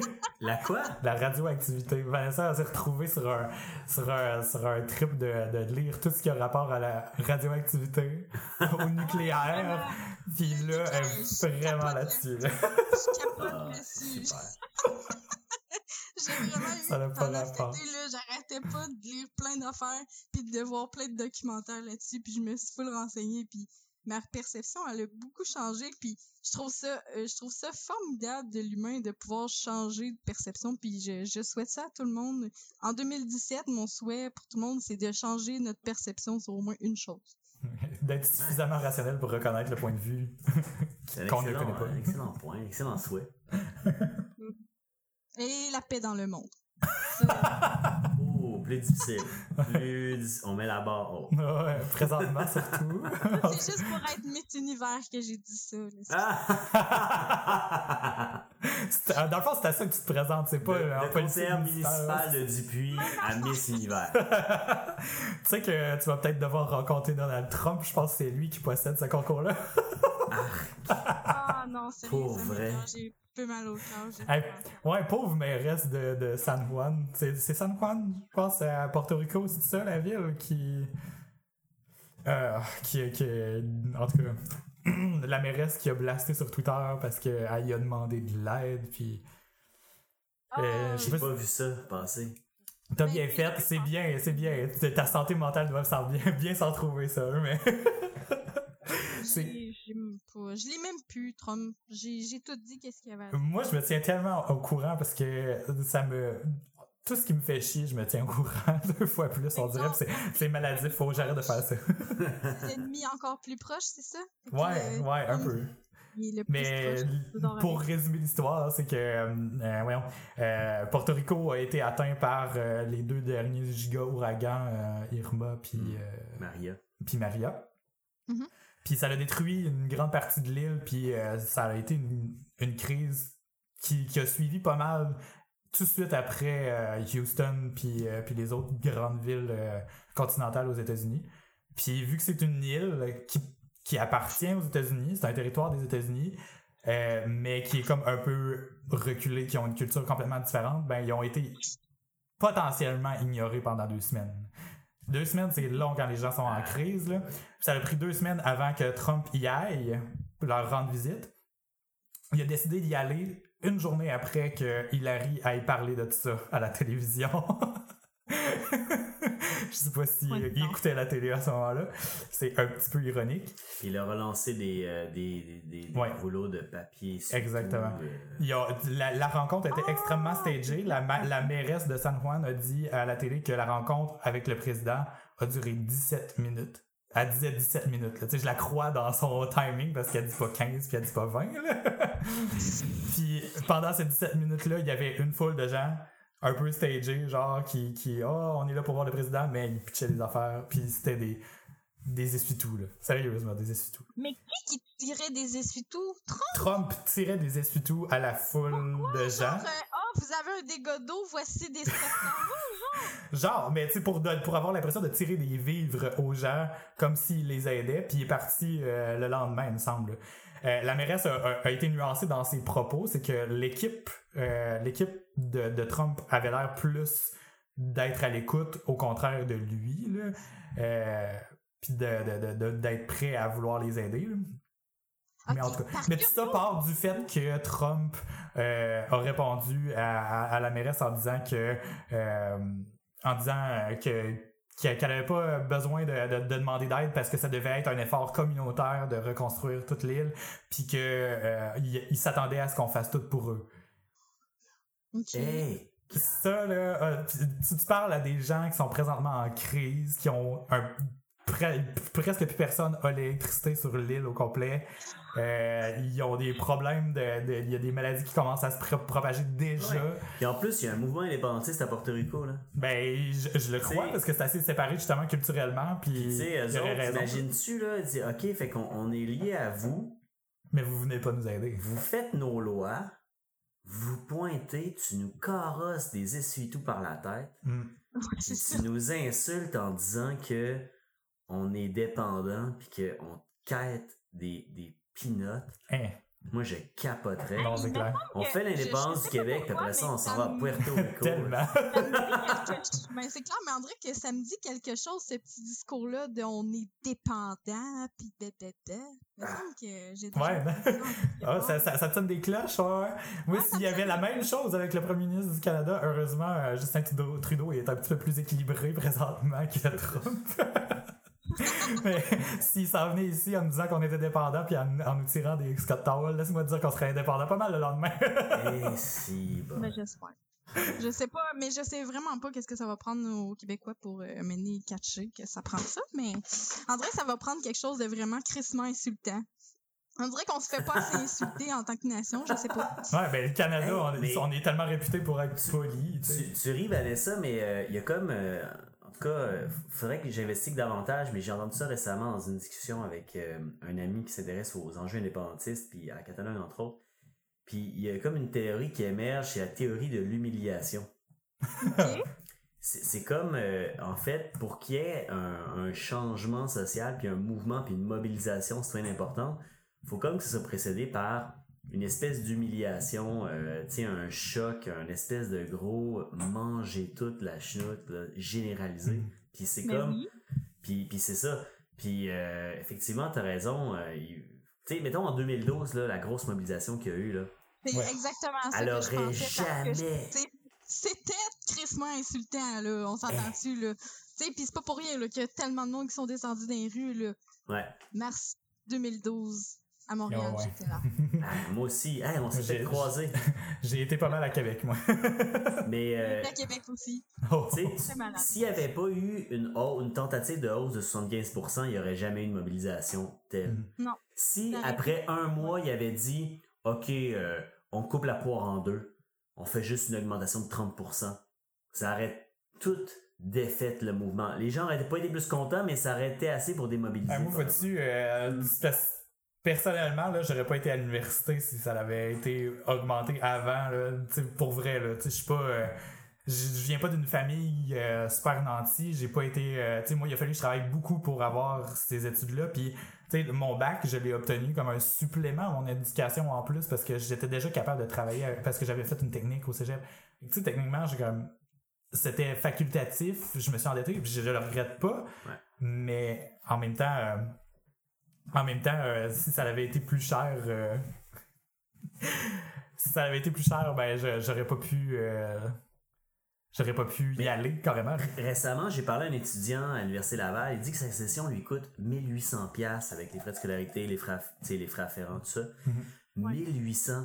OK, je suis pas Ouais. si vieux un que peu, ça. c'est un peu plus élevé que, ben, à peu près 300 pièces de plus élevé que Ben, Ouais, moi, moi, c'est 1600. 600 pièces. Tu sais, quand j'étais là, mettons, euh, mettons, j'ai fait l'université de 2001, 2002 à 2005 à peu près. Pour ça, je suis retourné plus tard pour la maîtrise, mais euh, je veux dire, c'était 1200 pièces une session. Mhm. Euh, c'est 600 pièces de plus, là. C'est comme une augmentation de 50% Ah, Ouais. en, en une dizaine d'années environ, là.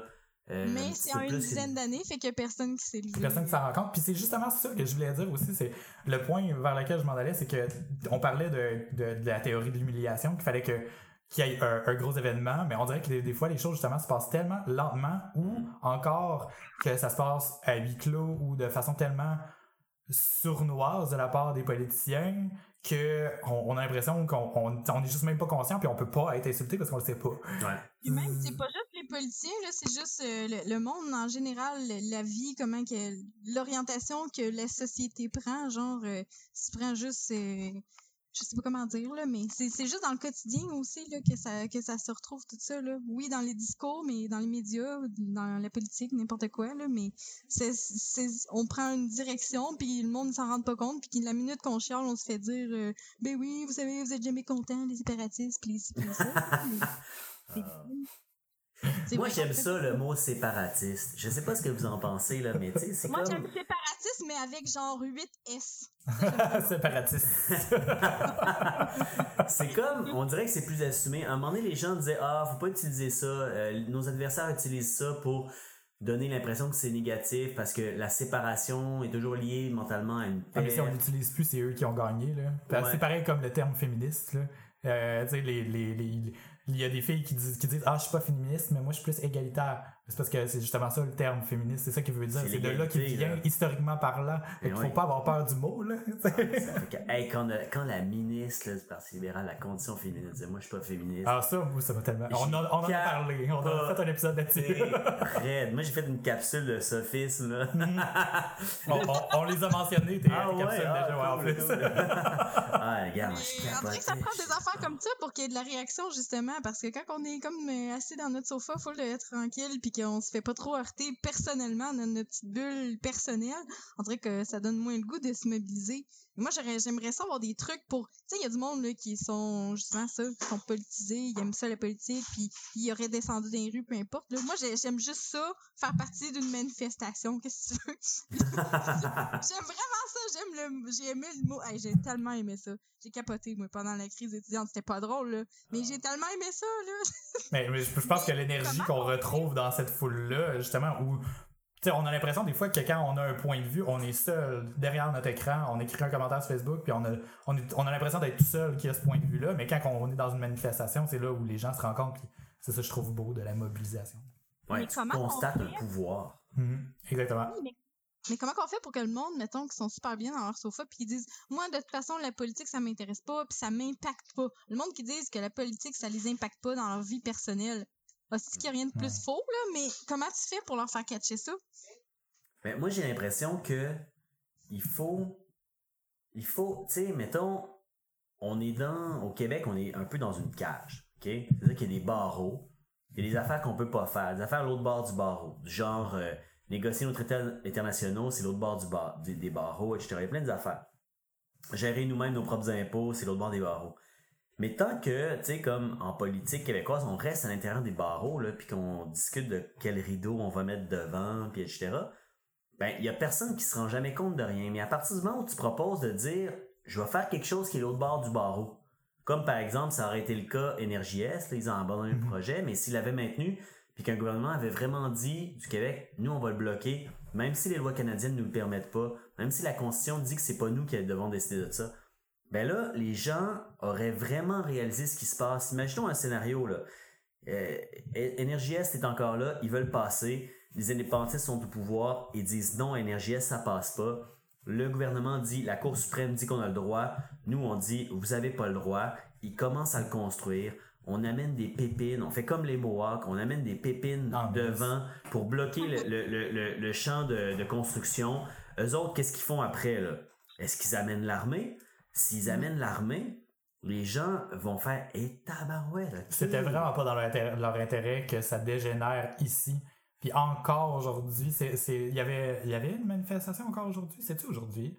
Euh, ou un regroupement, là, euh, par rapport à un autre projet de Pétrolia, je sais plus trop. Euh, c'est-tu ah, Ben, en ce moment, il y a quelque chose qui se passe en Gaspésie, Ouais. là, euh, près de Gaspé. Euh, c'est un forage, je pense, de Junex, un, for- un forage qui sera probablement un forage de fracturation hydraulique. Puis il y a un camp, je sais pas s'il tient encore, là, mes nouvelles sont pas très très fraîches, mais il y a comme un camp de citoyens qui est établi là.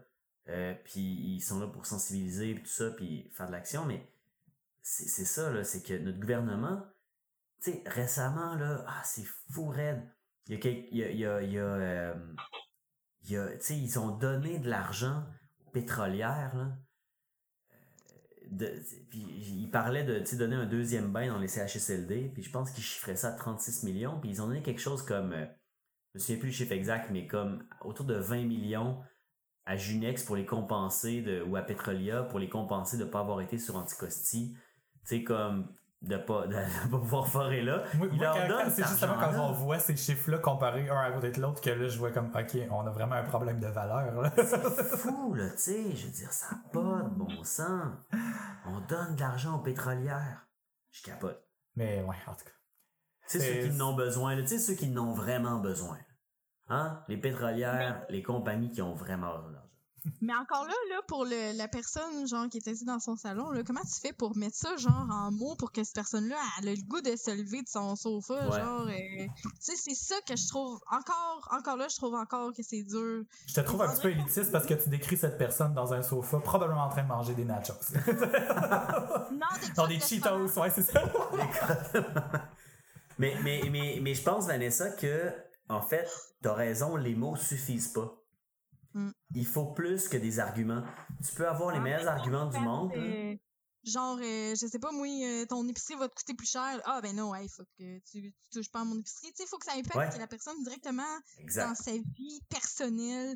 Euh, ton, ton, souvent, c'est avec l'argent, mettons, ton gaz va coûter plus cher ou n'importe quoi, là, où je sais pas, moi, t'auras plus ton espace de parking, t'auras plus tel euh, privilège que t'avais, que t'étais habitué. Ou, Ben, l'argent, c'est plus facile parce que ça, c'est justement un- un- ce qui nous rejoint tous à quelque part, Ouais. indépendamment de euh, ta race, de ton Mais travail. de- déjà, même de dire, ah, tu vas devoir prendre ta retraite un an plus tard, ben c'est chiant, mais André, c'est déjà même plus abstrait.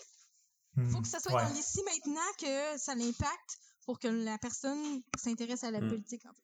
Ben, mettons, par exemple, là, les chauffeurs de taxi, là, Uber, là, ils Mm. l'ont mangé dans la gueule, là, à fond la caisse.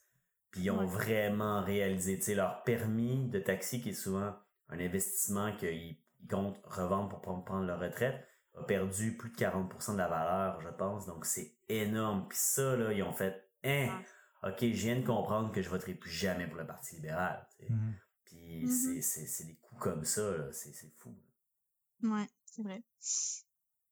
Ouais. Mais euh, voyons, Que- euh, je voulais dire quelque chose par rapport à... Ah oui, Euh, justement, euh, en revenant de l'Abitibi, la première fois que je suis allé voir Vanessa l'année passée.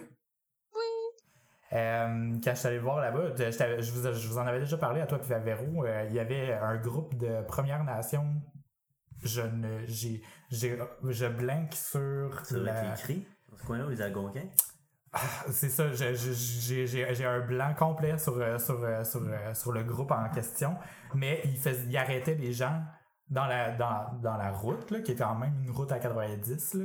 Puis euh, il y avait du monde qui signalait d'avance que ça allait arrêter, puis il donnait des, des pamphlets pour, euh, pour que les gens sachent que le gouvernement avait autorisé, finalement, avait autorisé euh, de la prospection dans ce coin-là aussi, alors qu'il leur avait dit qu'il allait pas autoriser. Tu comme. Ah, j'avais, je lisais ça, puis j'avais juste l'impression qu'il avait joué sur Ah, on n'avait pas compris, on les a autorisés finalement. C'était vraiment sale. là. Puis s'il y a de la prospection dans ce coin-là aussi, là, c'est comme. Franchement. Mais tu sais, je pense qu'au Québec, les projets pétro- pétroliers, c'est. C'est moi ou il y en, il y en a peu, puis il y a. Ça, ça n'arrivera mais pas, là. ça- ça- y en a- on en a sûrement beaucoup, là. Le- notre territoire est grand, là.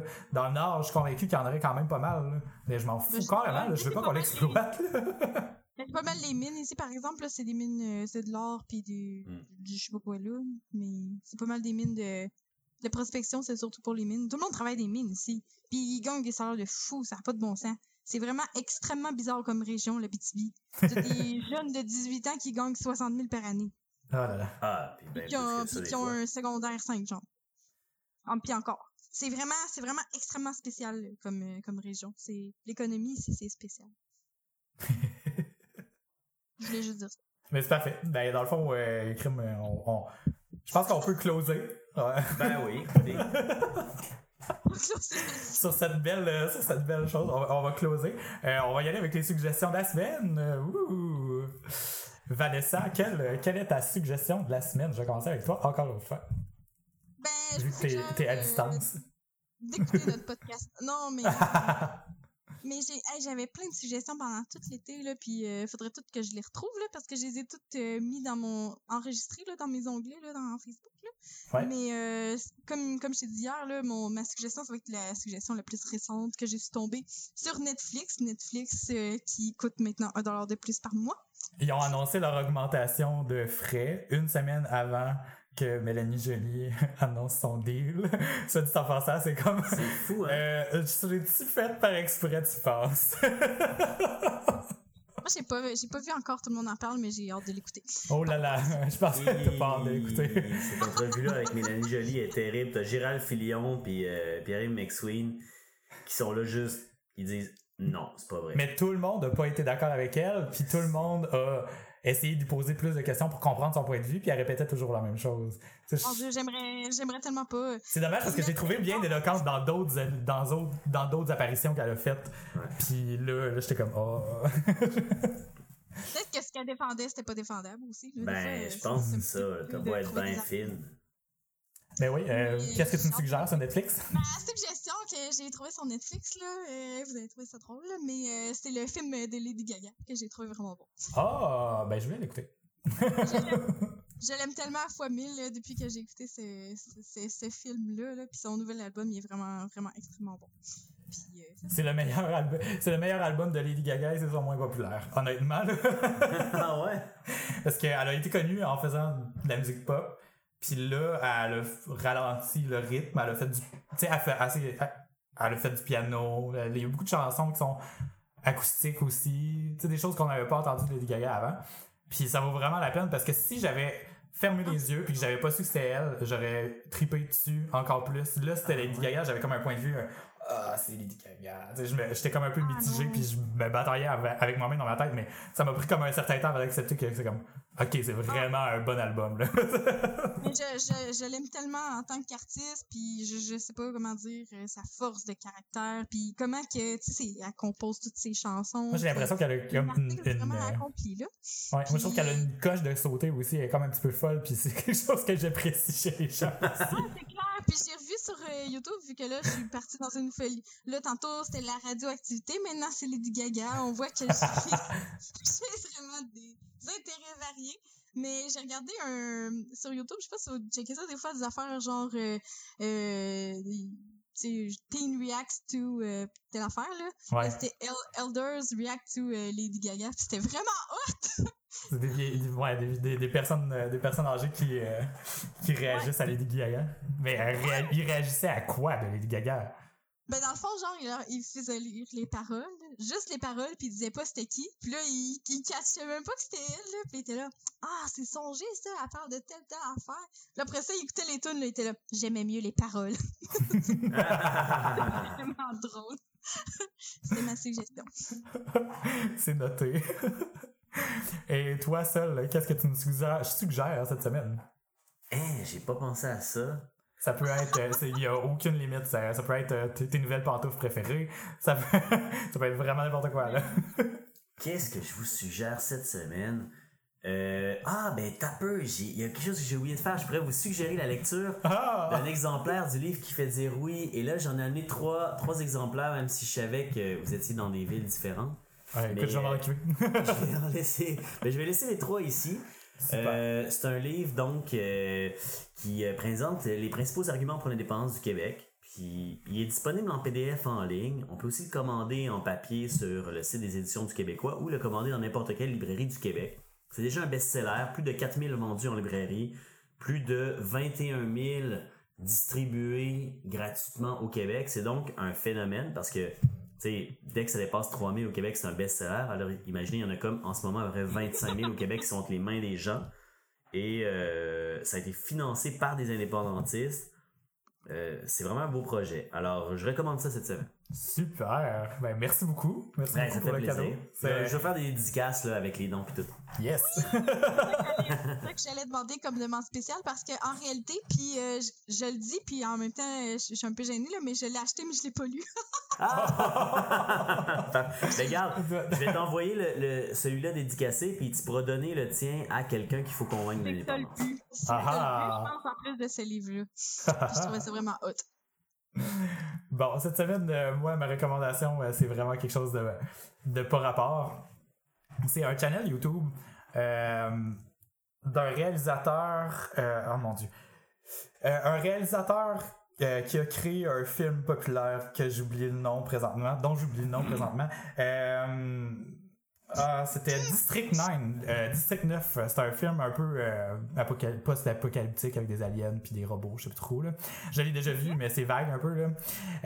Mais ce, réalisateur-là a décidé de faire des projets expérimentaux où ça prend la forme de vidéos YouTube de 5 à une demi-heure, mettons. Il y en a qui sont plus, vraiment plus longs.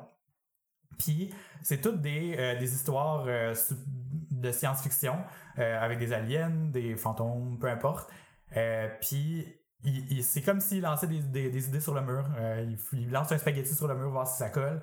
Puis si l'idée est un peu plus adoptée, ben là, il va potentiellement essayer de la faire réaliser. C'est vraiment le fun parce qu'on a vraiment l'impression de d'avoir comme un, un point de vue super privilégié dans euh, le début d'une idée. Qu'est-ce que ça pourrait avoir l'air un vrai film par rapport à cette petite idée-là que les réalisateurs ont eue? C'est toutes des histoires super différentes. Il y en a une que euh, c'est une personne, c'est un peu un, un peu comme euh, Resident Evil, c'est dans une base militaire qui a l'air d'être contrôlée. Les gens, il faut qu'ils s'échappent d'un espèce de mutant euh, qui s'est combiné ensemble avec des morceaux des autres personnes qu'il a déjà mangé. En tout cas, c'est vrai, mais c'est super beau parce qu'il y a des effets spéciaux là, super professionnels comme si c'était un film réel. là. Fait que euh, moi je recommande ça, c'est vraiment une bonne euh, un bon 2 3 heures à perdre sur, sur YouTube présentement, puis il en sort périodiquement, là. il y en a sorti déjà plusieurs cet été. Je pense que le le, le, le, le, le channel a été créé cet été, puis là il y en a sorti quelques-uns autres cette semaine. C'est ma recommandation. Nice! Ben sinon, euh, Vanessa, avais-tu autre chose à te rajouter avant qu'on close? Ben moi j'avais plein de questions parce que là euh, je, me, je me présente aux élections euh, municipales là puis je, je, je sais pas quoi faire à part faire une, belle pancarte mais euh, je sais pas. Ben, app- appelle-moi, puis je vais te donner des trucs. Ouais, là, échangez vos numéros. Appelle-moi, puis euh, je vais te donner des trucs. Là. Je connais quand même euh, des petites bases sur les campagnes. euh, je pourrais te dire deux, trois trucs que tu pourrais faire. Yes! Que, euh, on s'appelle euh, on s'appelle demain, mettons. Ok. Ah, ah, tu vois, c'est concret, là. Quand on donne un, un timing comme ça. Ça, c'est un bon truc de- d'homme d'affaires aussi. Si on veut pas que ça tombe dans les oubliettes, il faut donner euh, une heure et un moment. C'est tout le temps vrai, ça? Même, ah, un menu, il faudrait faire de quoi? Mais ça arrive jamais, les un menu. Ah non, ça n'arrive jamais. Un. Non, c'est vrai. Sinon, seul, toi, avais-tu quelque chose d'autre à rajouter? Ben moi je pense que c'est bon. Euh, j'ai beaucoup aimé mon expérience euh, à faire un- une balado diffusion avec vous. Ben, t'es, le bienvenu. Ça m'a donné, on- ça m'a donné envie d'en faire d'autres. Puis si à un moment donné Véronique elle peut pas pour d'autres raisons, euh, moi je peux, je peux substituer. là. Ben, Je vais- je vais. Je vais, je vais, je vais t'inviter. Je vais aller casser les jambes demain dans un. Non. Non. Eh non, ça m'a fait vraiment fait plaisir de, de te recevoir. Fait que euh, tu reviens quand tu veux. Ah excellent. Bon c'est comme à tout le monde en parle là, genre j'ai ma carte d'invité. Ouais, mais. Ah, j'aurais dû faire ça, faire un petit conseil. Je vais te donner une carte vu qu'on est en personne. Mais bon. Puis continuez à mettre tout le monde en parle dans la description des émissions, je pense. Ouais, on fait du name dropping. Ouais. C'est parfait. Super. Ben, sur ce, euh, c'est ce qui marque la fin de l'épisode 53, le premier épisode de la saison. Euh, bonjour aux nouveaux auditeurs qui nous ont découverts euh, pendant l'été. Euh, on est de retour avec un horaire régulier. À partir de maintenant, on sort un épisode à tous les lundis. Ouais. Sinon, vous pouvez retrouver les notes de l'épisode de tout ce qu'on a mentionné aujourd'hui, que ce soit des liens, etc. On, on va tout mettre ça dans, euh, dans les notes sur le site à philopoto.com barre oblique podcast barre oblique 53. euh, vu que c'était l'épisode 53. Sinon, euh, Vanessa, on peut te retrouver sur Twitter à Vanitibi. Manitibi, ouais. mon Twitter. Sinon, seul, on peut te retrouver sur les réseaux sociaux? Euh, oui, sur. euh, ouais, j'ai une page Facebook, Sozanetti. Sinon, sur Twitter, je me rappelle plus. Je pense que c'est Sozanetti aussi, tout simplement. Super. Sinon, euh, les réseaux sociaux euh, d'Option Nationale aussi. Allez liker les pages. Sinon, aussi de Québec solidaire, évidemment. euh, si jamais, si la motion est adoptée, euh, j'imagine que tout ça va se combiner en- ensemble. Espé- espérons-le, espérons-le. Espérons-le. On croise les doigts. Sinon, moi, vous pouvez me trouver à twitter.com baroblique davidwebca. Et puis, le, le show est sur euh, Facebook également et sur Twitter à Philo de Poteau, tout collé ensemble. N'hésitez pas à nous envoyer vos questions et vos suggestions de sujets à questioncommercialphilodepoteau.com. Et sinon, c'est la fin de l'épisode. Alors, bye! Salut. Bye! Bye. Yes, super. Bon, ben là, là c'est l'after Ah. show. Fait qu'on peut se dire ce qu'on veut, dire des niaiseries, puis ça peut durer deux secondes comme une demi-heure. Je pense que je vais comme tout de suite mettre sur euh, Facebook euh, la photo qu'on a pris tantôt. Yes. Oh yeah! Puis euh, je vais comme mettre le lien de votre euh, page Facebook de. Ben, De tu serais super gentil. Ben, je vais faire ça. Puis Ben quand oui. vous allez le sortir, je vais comme le partager. Excellent. Lundi. Ben, Parce que j- j'ai l'impression que vraiment, tu sais, vous, tu sais, 53e émission, là, vous êtes vraiment des précurseurs, là, parce que ça Ben. commence à être de plus en plus connu, les podcasts, là, ça répond à un Ouais. besoin. le, le- le podcast québécois est vraiment encore petit, puis il y en a qui font ça depuis les débuts là, au Ouais. Québec. Là. Euh, Je pense que Yann Terriot, euh, qui produit le podcast de Mike Ward, lui, ça fait des années, là, ça fait une dizaine d'années qu'il en fait. Là. 10 ans. Tu, tu vois que ça fait longtemps. Là. on, je savais même pas que ça existait le mot podcast, le disais. Ouais. Mais c'est ça, tu sais, ça a été popularisé vraiment pas longtemps. fait que- Mais tu sais, si, si tu fais un podcast un jour, euh, si jamais t'en crées un, euh, c'est clair que je vais l'écouter. Là. Ah, ben écoute, euh, puis je vais vous inviter. Yes! Euh, On fait des affaires, là. Ah, ça Non, mais cool. pour vrai, on a un plan avec euh, une gang de militants d'ON. Ce qu'on veut faire, c'est comme une chaîne avec différentes émissions. Mhm. Puis le thème de la chaîne, c'est comme l'indépendance du Québec. Là. Mhm. Fait que c'est de. On va, on va faire ça. On n'a pas encore fait de pilote, mais c'est pour ça que j'ai acheté ce micro-là d'ailleurs. Ouais, ouais. c'est comme envie de faire ça. Puis euh, on va commencer à un moment donné, là, avant la fin de l'année. Une fois qu'on commence, ça va, ça va y aller. C'est on record, là. Ouais, tu fais des promesses, là, si ça se passe pas avant la fin de l'année, là. Ben, ça se passe pas à la fin de l'année, c'est que j'aurais eu vraiment trop de corrections là au cégep. Mais c'est c'est notre souhait. Puis euh, c'est ça, on va faire ça.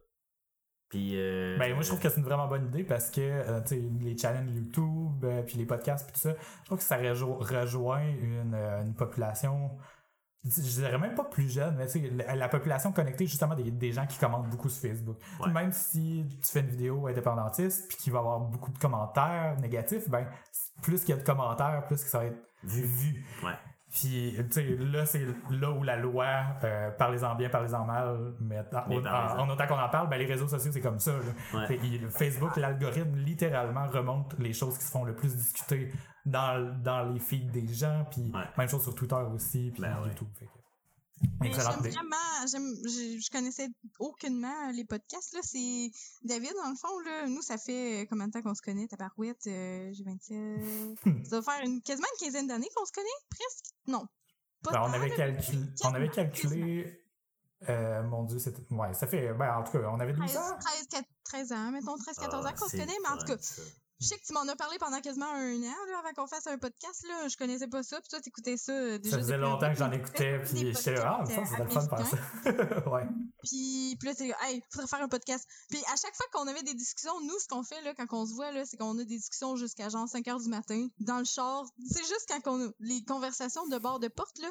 Nous autres, on avait des conversations de genre, on retourne chez quelqu'un, là, on est dans le char, puis là, l'autre, faut qu'il débarque, mais là, finalement, on parle jusqu'à Ouais. 5 heures du C'est- matin. J'allais j'allais porter Vanessa chez elle en Beauce quand elle était encore chez ses parents. Puis là, on, on, on jasait, on jasait. Puis là, finalement, il est 3 h du matin. comme, OK, on va jaser, on continue. C'est genre- Puis là, 5 h du matin, fuck, il faut qu'on aille se coucher. Quand il, il est tellement tard, puis que t'as tellement pas de sommeil que là, t'es- tu commences à halluciner que le lampadaire, c'est une personne. Oh. Wow. Avec Véro aussi, là, c'est tout le temps des conversations comme ça où, où on repousse tout le temps le point de vue, où euh, on pousse plus loin, puis on essaie de trouver la solution à un problème. Souvent, c'est ça le, le- le point commun. Ben oui. C'est qu'on on, on, on est mitigé par rapport à quelque chose, puis on est assez.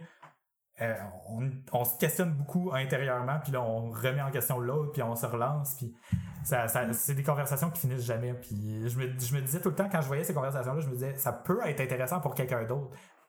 Pas nécessairement comme, comme sujet, ouais, pas informationnel, mais comme, ah, ok, ça m'aide à réfléchir aussi. Tu sais, moi, j'aime ça, ce genre de podcast-là où les gens euh, donnent leur opinion, l'expliquent, puis il y a d'autres personnes qui les relancent parce que moi, ça m'aide à faire ma tête sur quelque Ouais. chose d'autre. C'est le fun aussi dans le. Tu sais, mettons, moi, quand je l'écoutais, c'était vraiment. J'étais là, hein, on dirait que genre, c'est trois personnes qui parlent ensemble puis qu'il y a personne qui les écoute. Tu sais, genre, ce que je veux dire, c'est que vous aviez Ben, pas on- un on ton oublie radio-canadien, machin, là, tu sais, vous sacrez, vous faites des anglicismes. Ah, Vous parlez comme on parle dans une conversation de bord de porte, puis c'est là qu'il se passe les affaires les plus intéressantes. Puis on a l'impression un peu de vous espionner. Tu sais, c'est. oh, oui. Tu sais, parce que vous êtes tellement naturel, puis comme, juste comme exactement on serait avec vous dans un pub en train de discuter de quelque chose. Il y a, il y a ça qui est le fun, tu sais. Puis même des fois, tu sais, des fois, c'est comme, vous parlez de quelque chose qu'on comprend pas, genre, ouais, mon ami Steph, il s'est passé, tu sais, puis on est là, tu sais, je sais pas trop quoi, là, Steph ou un autre nom. Mais on dirait que ça passe quand même vite parce que, je sais pas, ça, ça fait partie de l'ambiance, là. Ouais, J'aime bien ben, ça. Je pense, je pense que, tu sais, des fois, on essaie d'éviter euh, quand même des références comme ça. là. Il y en a eu quelques-unes dans l'épisode, là, mais c'est, c'est, Ouais, c'est comme Arnaud, tu sais, genre, t'es là, c'est qui? c'est marié, puis la fille, elle s'appelle, puis là, ils ont fait ça. C'est comme, Ouais. ouais. Mais en même mais il y a de quoi de le fun, je sais pas trop, c'est- c'est... C'est comme si tu t'avais comme une fenêtre sur la vie de quelqu'un d'autre. Ouais, c'est comme un moi, téléroman. Moi, quand ça arrive sur- dans d'autres podcasts, je me dis, oh mon Dieu, c'est tellement mon ami, cette personne-là, mais je, je la connais pas, je l'ai jamais rencontrée. je suis comme, ah. On est rentré avec des insides aussi avec euh, nos podcasteurs, là. Ben oui. Comme Normetta. Ah ouais. Nos, nos auditeurs de Normetal qui sont si nombreux. Normetta, c'est rendu une légende. C'est c'est Ouais. genre la municipalité juste en haut de, du puits, là. Puis Normetal, je sais pas, juste à cause de son nom ou, ou du fait que tout le monde s'appelle. Comment qu'il s'appelle le monde à que Le gentil. Tout le monde- Ah oui. Je pensais que tu cherchais le gentilé. les normes métalleux. ouais, c'est ça, les normes, les normes Les normes métalleux. Nous autres, on dit qu'il s'appelle tout Jacques. fait que- Mais ça l'a réglé la question parce que réellement, le dernier maire, pas le maire actif, mais l'autre d'avant, je pense, s'appelait Jacques. la personne qui a fondé la ville, avant, ça s'appelait Saint-Jacques de je sais pas trop quoi. Ou je sais... Ah non, t'as plus ça, c'était c'est du puits. En tout cas, tu sais, le, le nom Jacques est populaire, puis on, on disait ça en niaisant au début, mais c'est c'est devenu un inside. C'est quand même vrai. tout enlever les seins, Ah oui, c'est vrai. Qu'est-ce- Comme qu'est-ce qu'il dit? Ben, c'est parce que moi, je trouve que les noms de villes en Abitibi sont vraiment en lettres, mais c'est parce qu'ils ont tout enlevé les saints de l'Abitibi. Fait que, Ah, mettons, Poulari, ouais. c'était Sainte-Rose de Poulari, puis...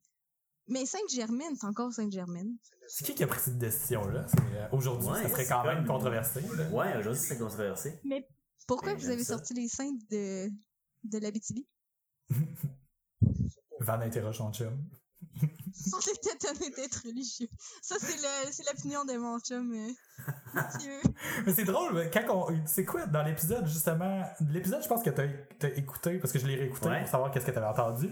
Puis, euh, on disait, l'Abitibi, c'est tellement loin qu'on a l'impression que ça pourrait être un autre pays. tu sais, la, la séparation physique du parc, puis à quel point on se retrouve dans Ouais. un autre endroit. Mais l'ambiance aussi est différente. Tu sais, on dirait que tout le monde a comme un peu. comme une relation différente avec le, ben, le gouvernement, oui, mais aussi l'autorité en général. Mais mais il y a beaucoup, beaucoup, beaucoup Ah ouais? de séparatistes en Abitibi. Ah oui, clairement. C'est- Ouais, ouais. C'est spécial. Moi, j'ai vraiment aimé ça, euh, me retrouver dans ce coin-là. Puis, euh, c'est en tout cas. Ouais, Mais bon. C'est beau, là. Moi, je trouvais ça beau, le parc, tu sais. Hmm. Traverser le parc, on a des rues, tu sais, des routes qui passent dans des lacs, là. Je sais pas si on devrait se dire de ça d'un point de vue Ah, environnemental, mais c'est que c'est beau, là? Mhm. C'est clair. Ok. Mm. Puis Tu sais, c'est les, les- les épinettes qui sont chétives, là. tu sais, les épinettes qui sont comme des petits pinceaux de mascara dans, genre, qui se détachent du paysage, puis tu te dis, hey, eux autres, ils l'ont, eux autres, ils veulent vivre, là. Ils- Ces pinceaux-là, ils existent. Moi, je trouve que ça ressemble à des Q-tips. là.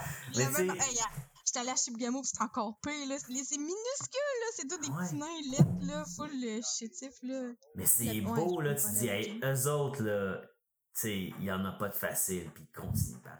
Mais ça donne, un, ça donne un aperçu sur c'est quoi la réalité dans le Nord aussi. tu sais. Ouais, Il y en a pas de facile pour mettre du monde. c'est métaphorique.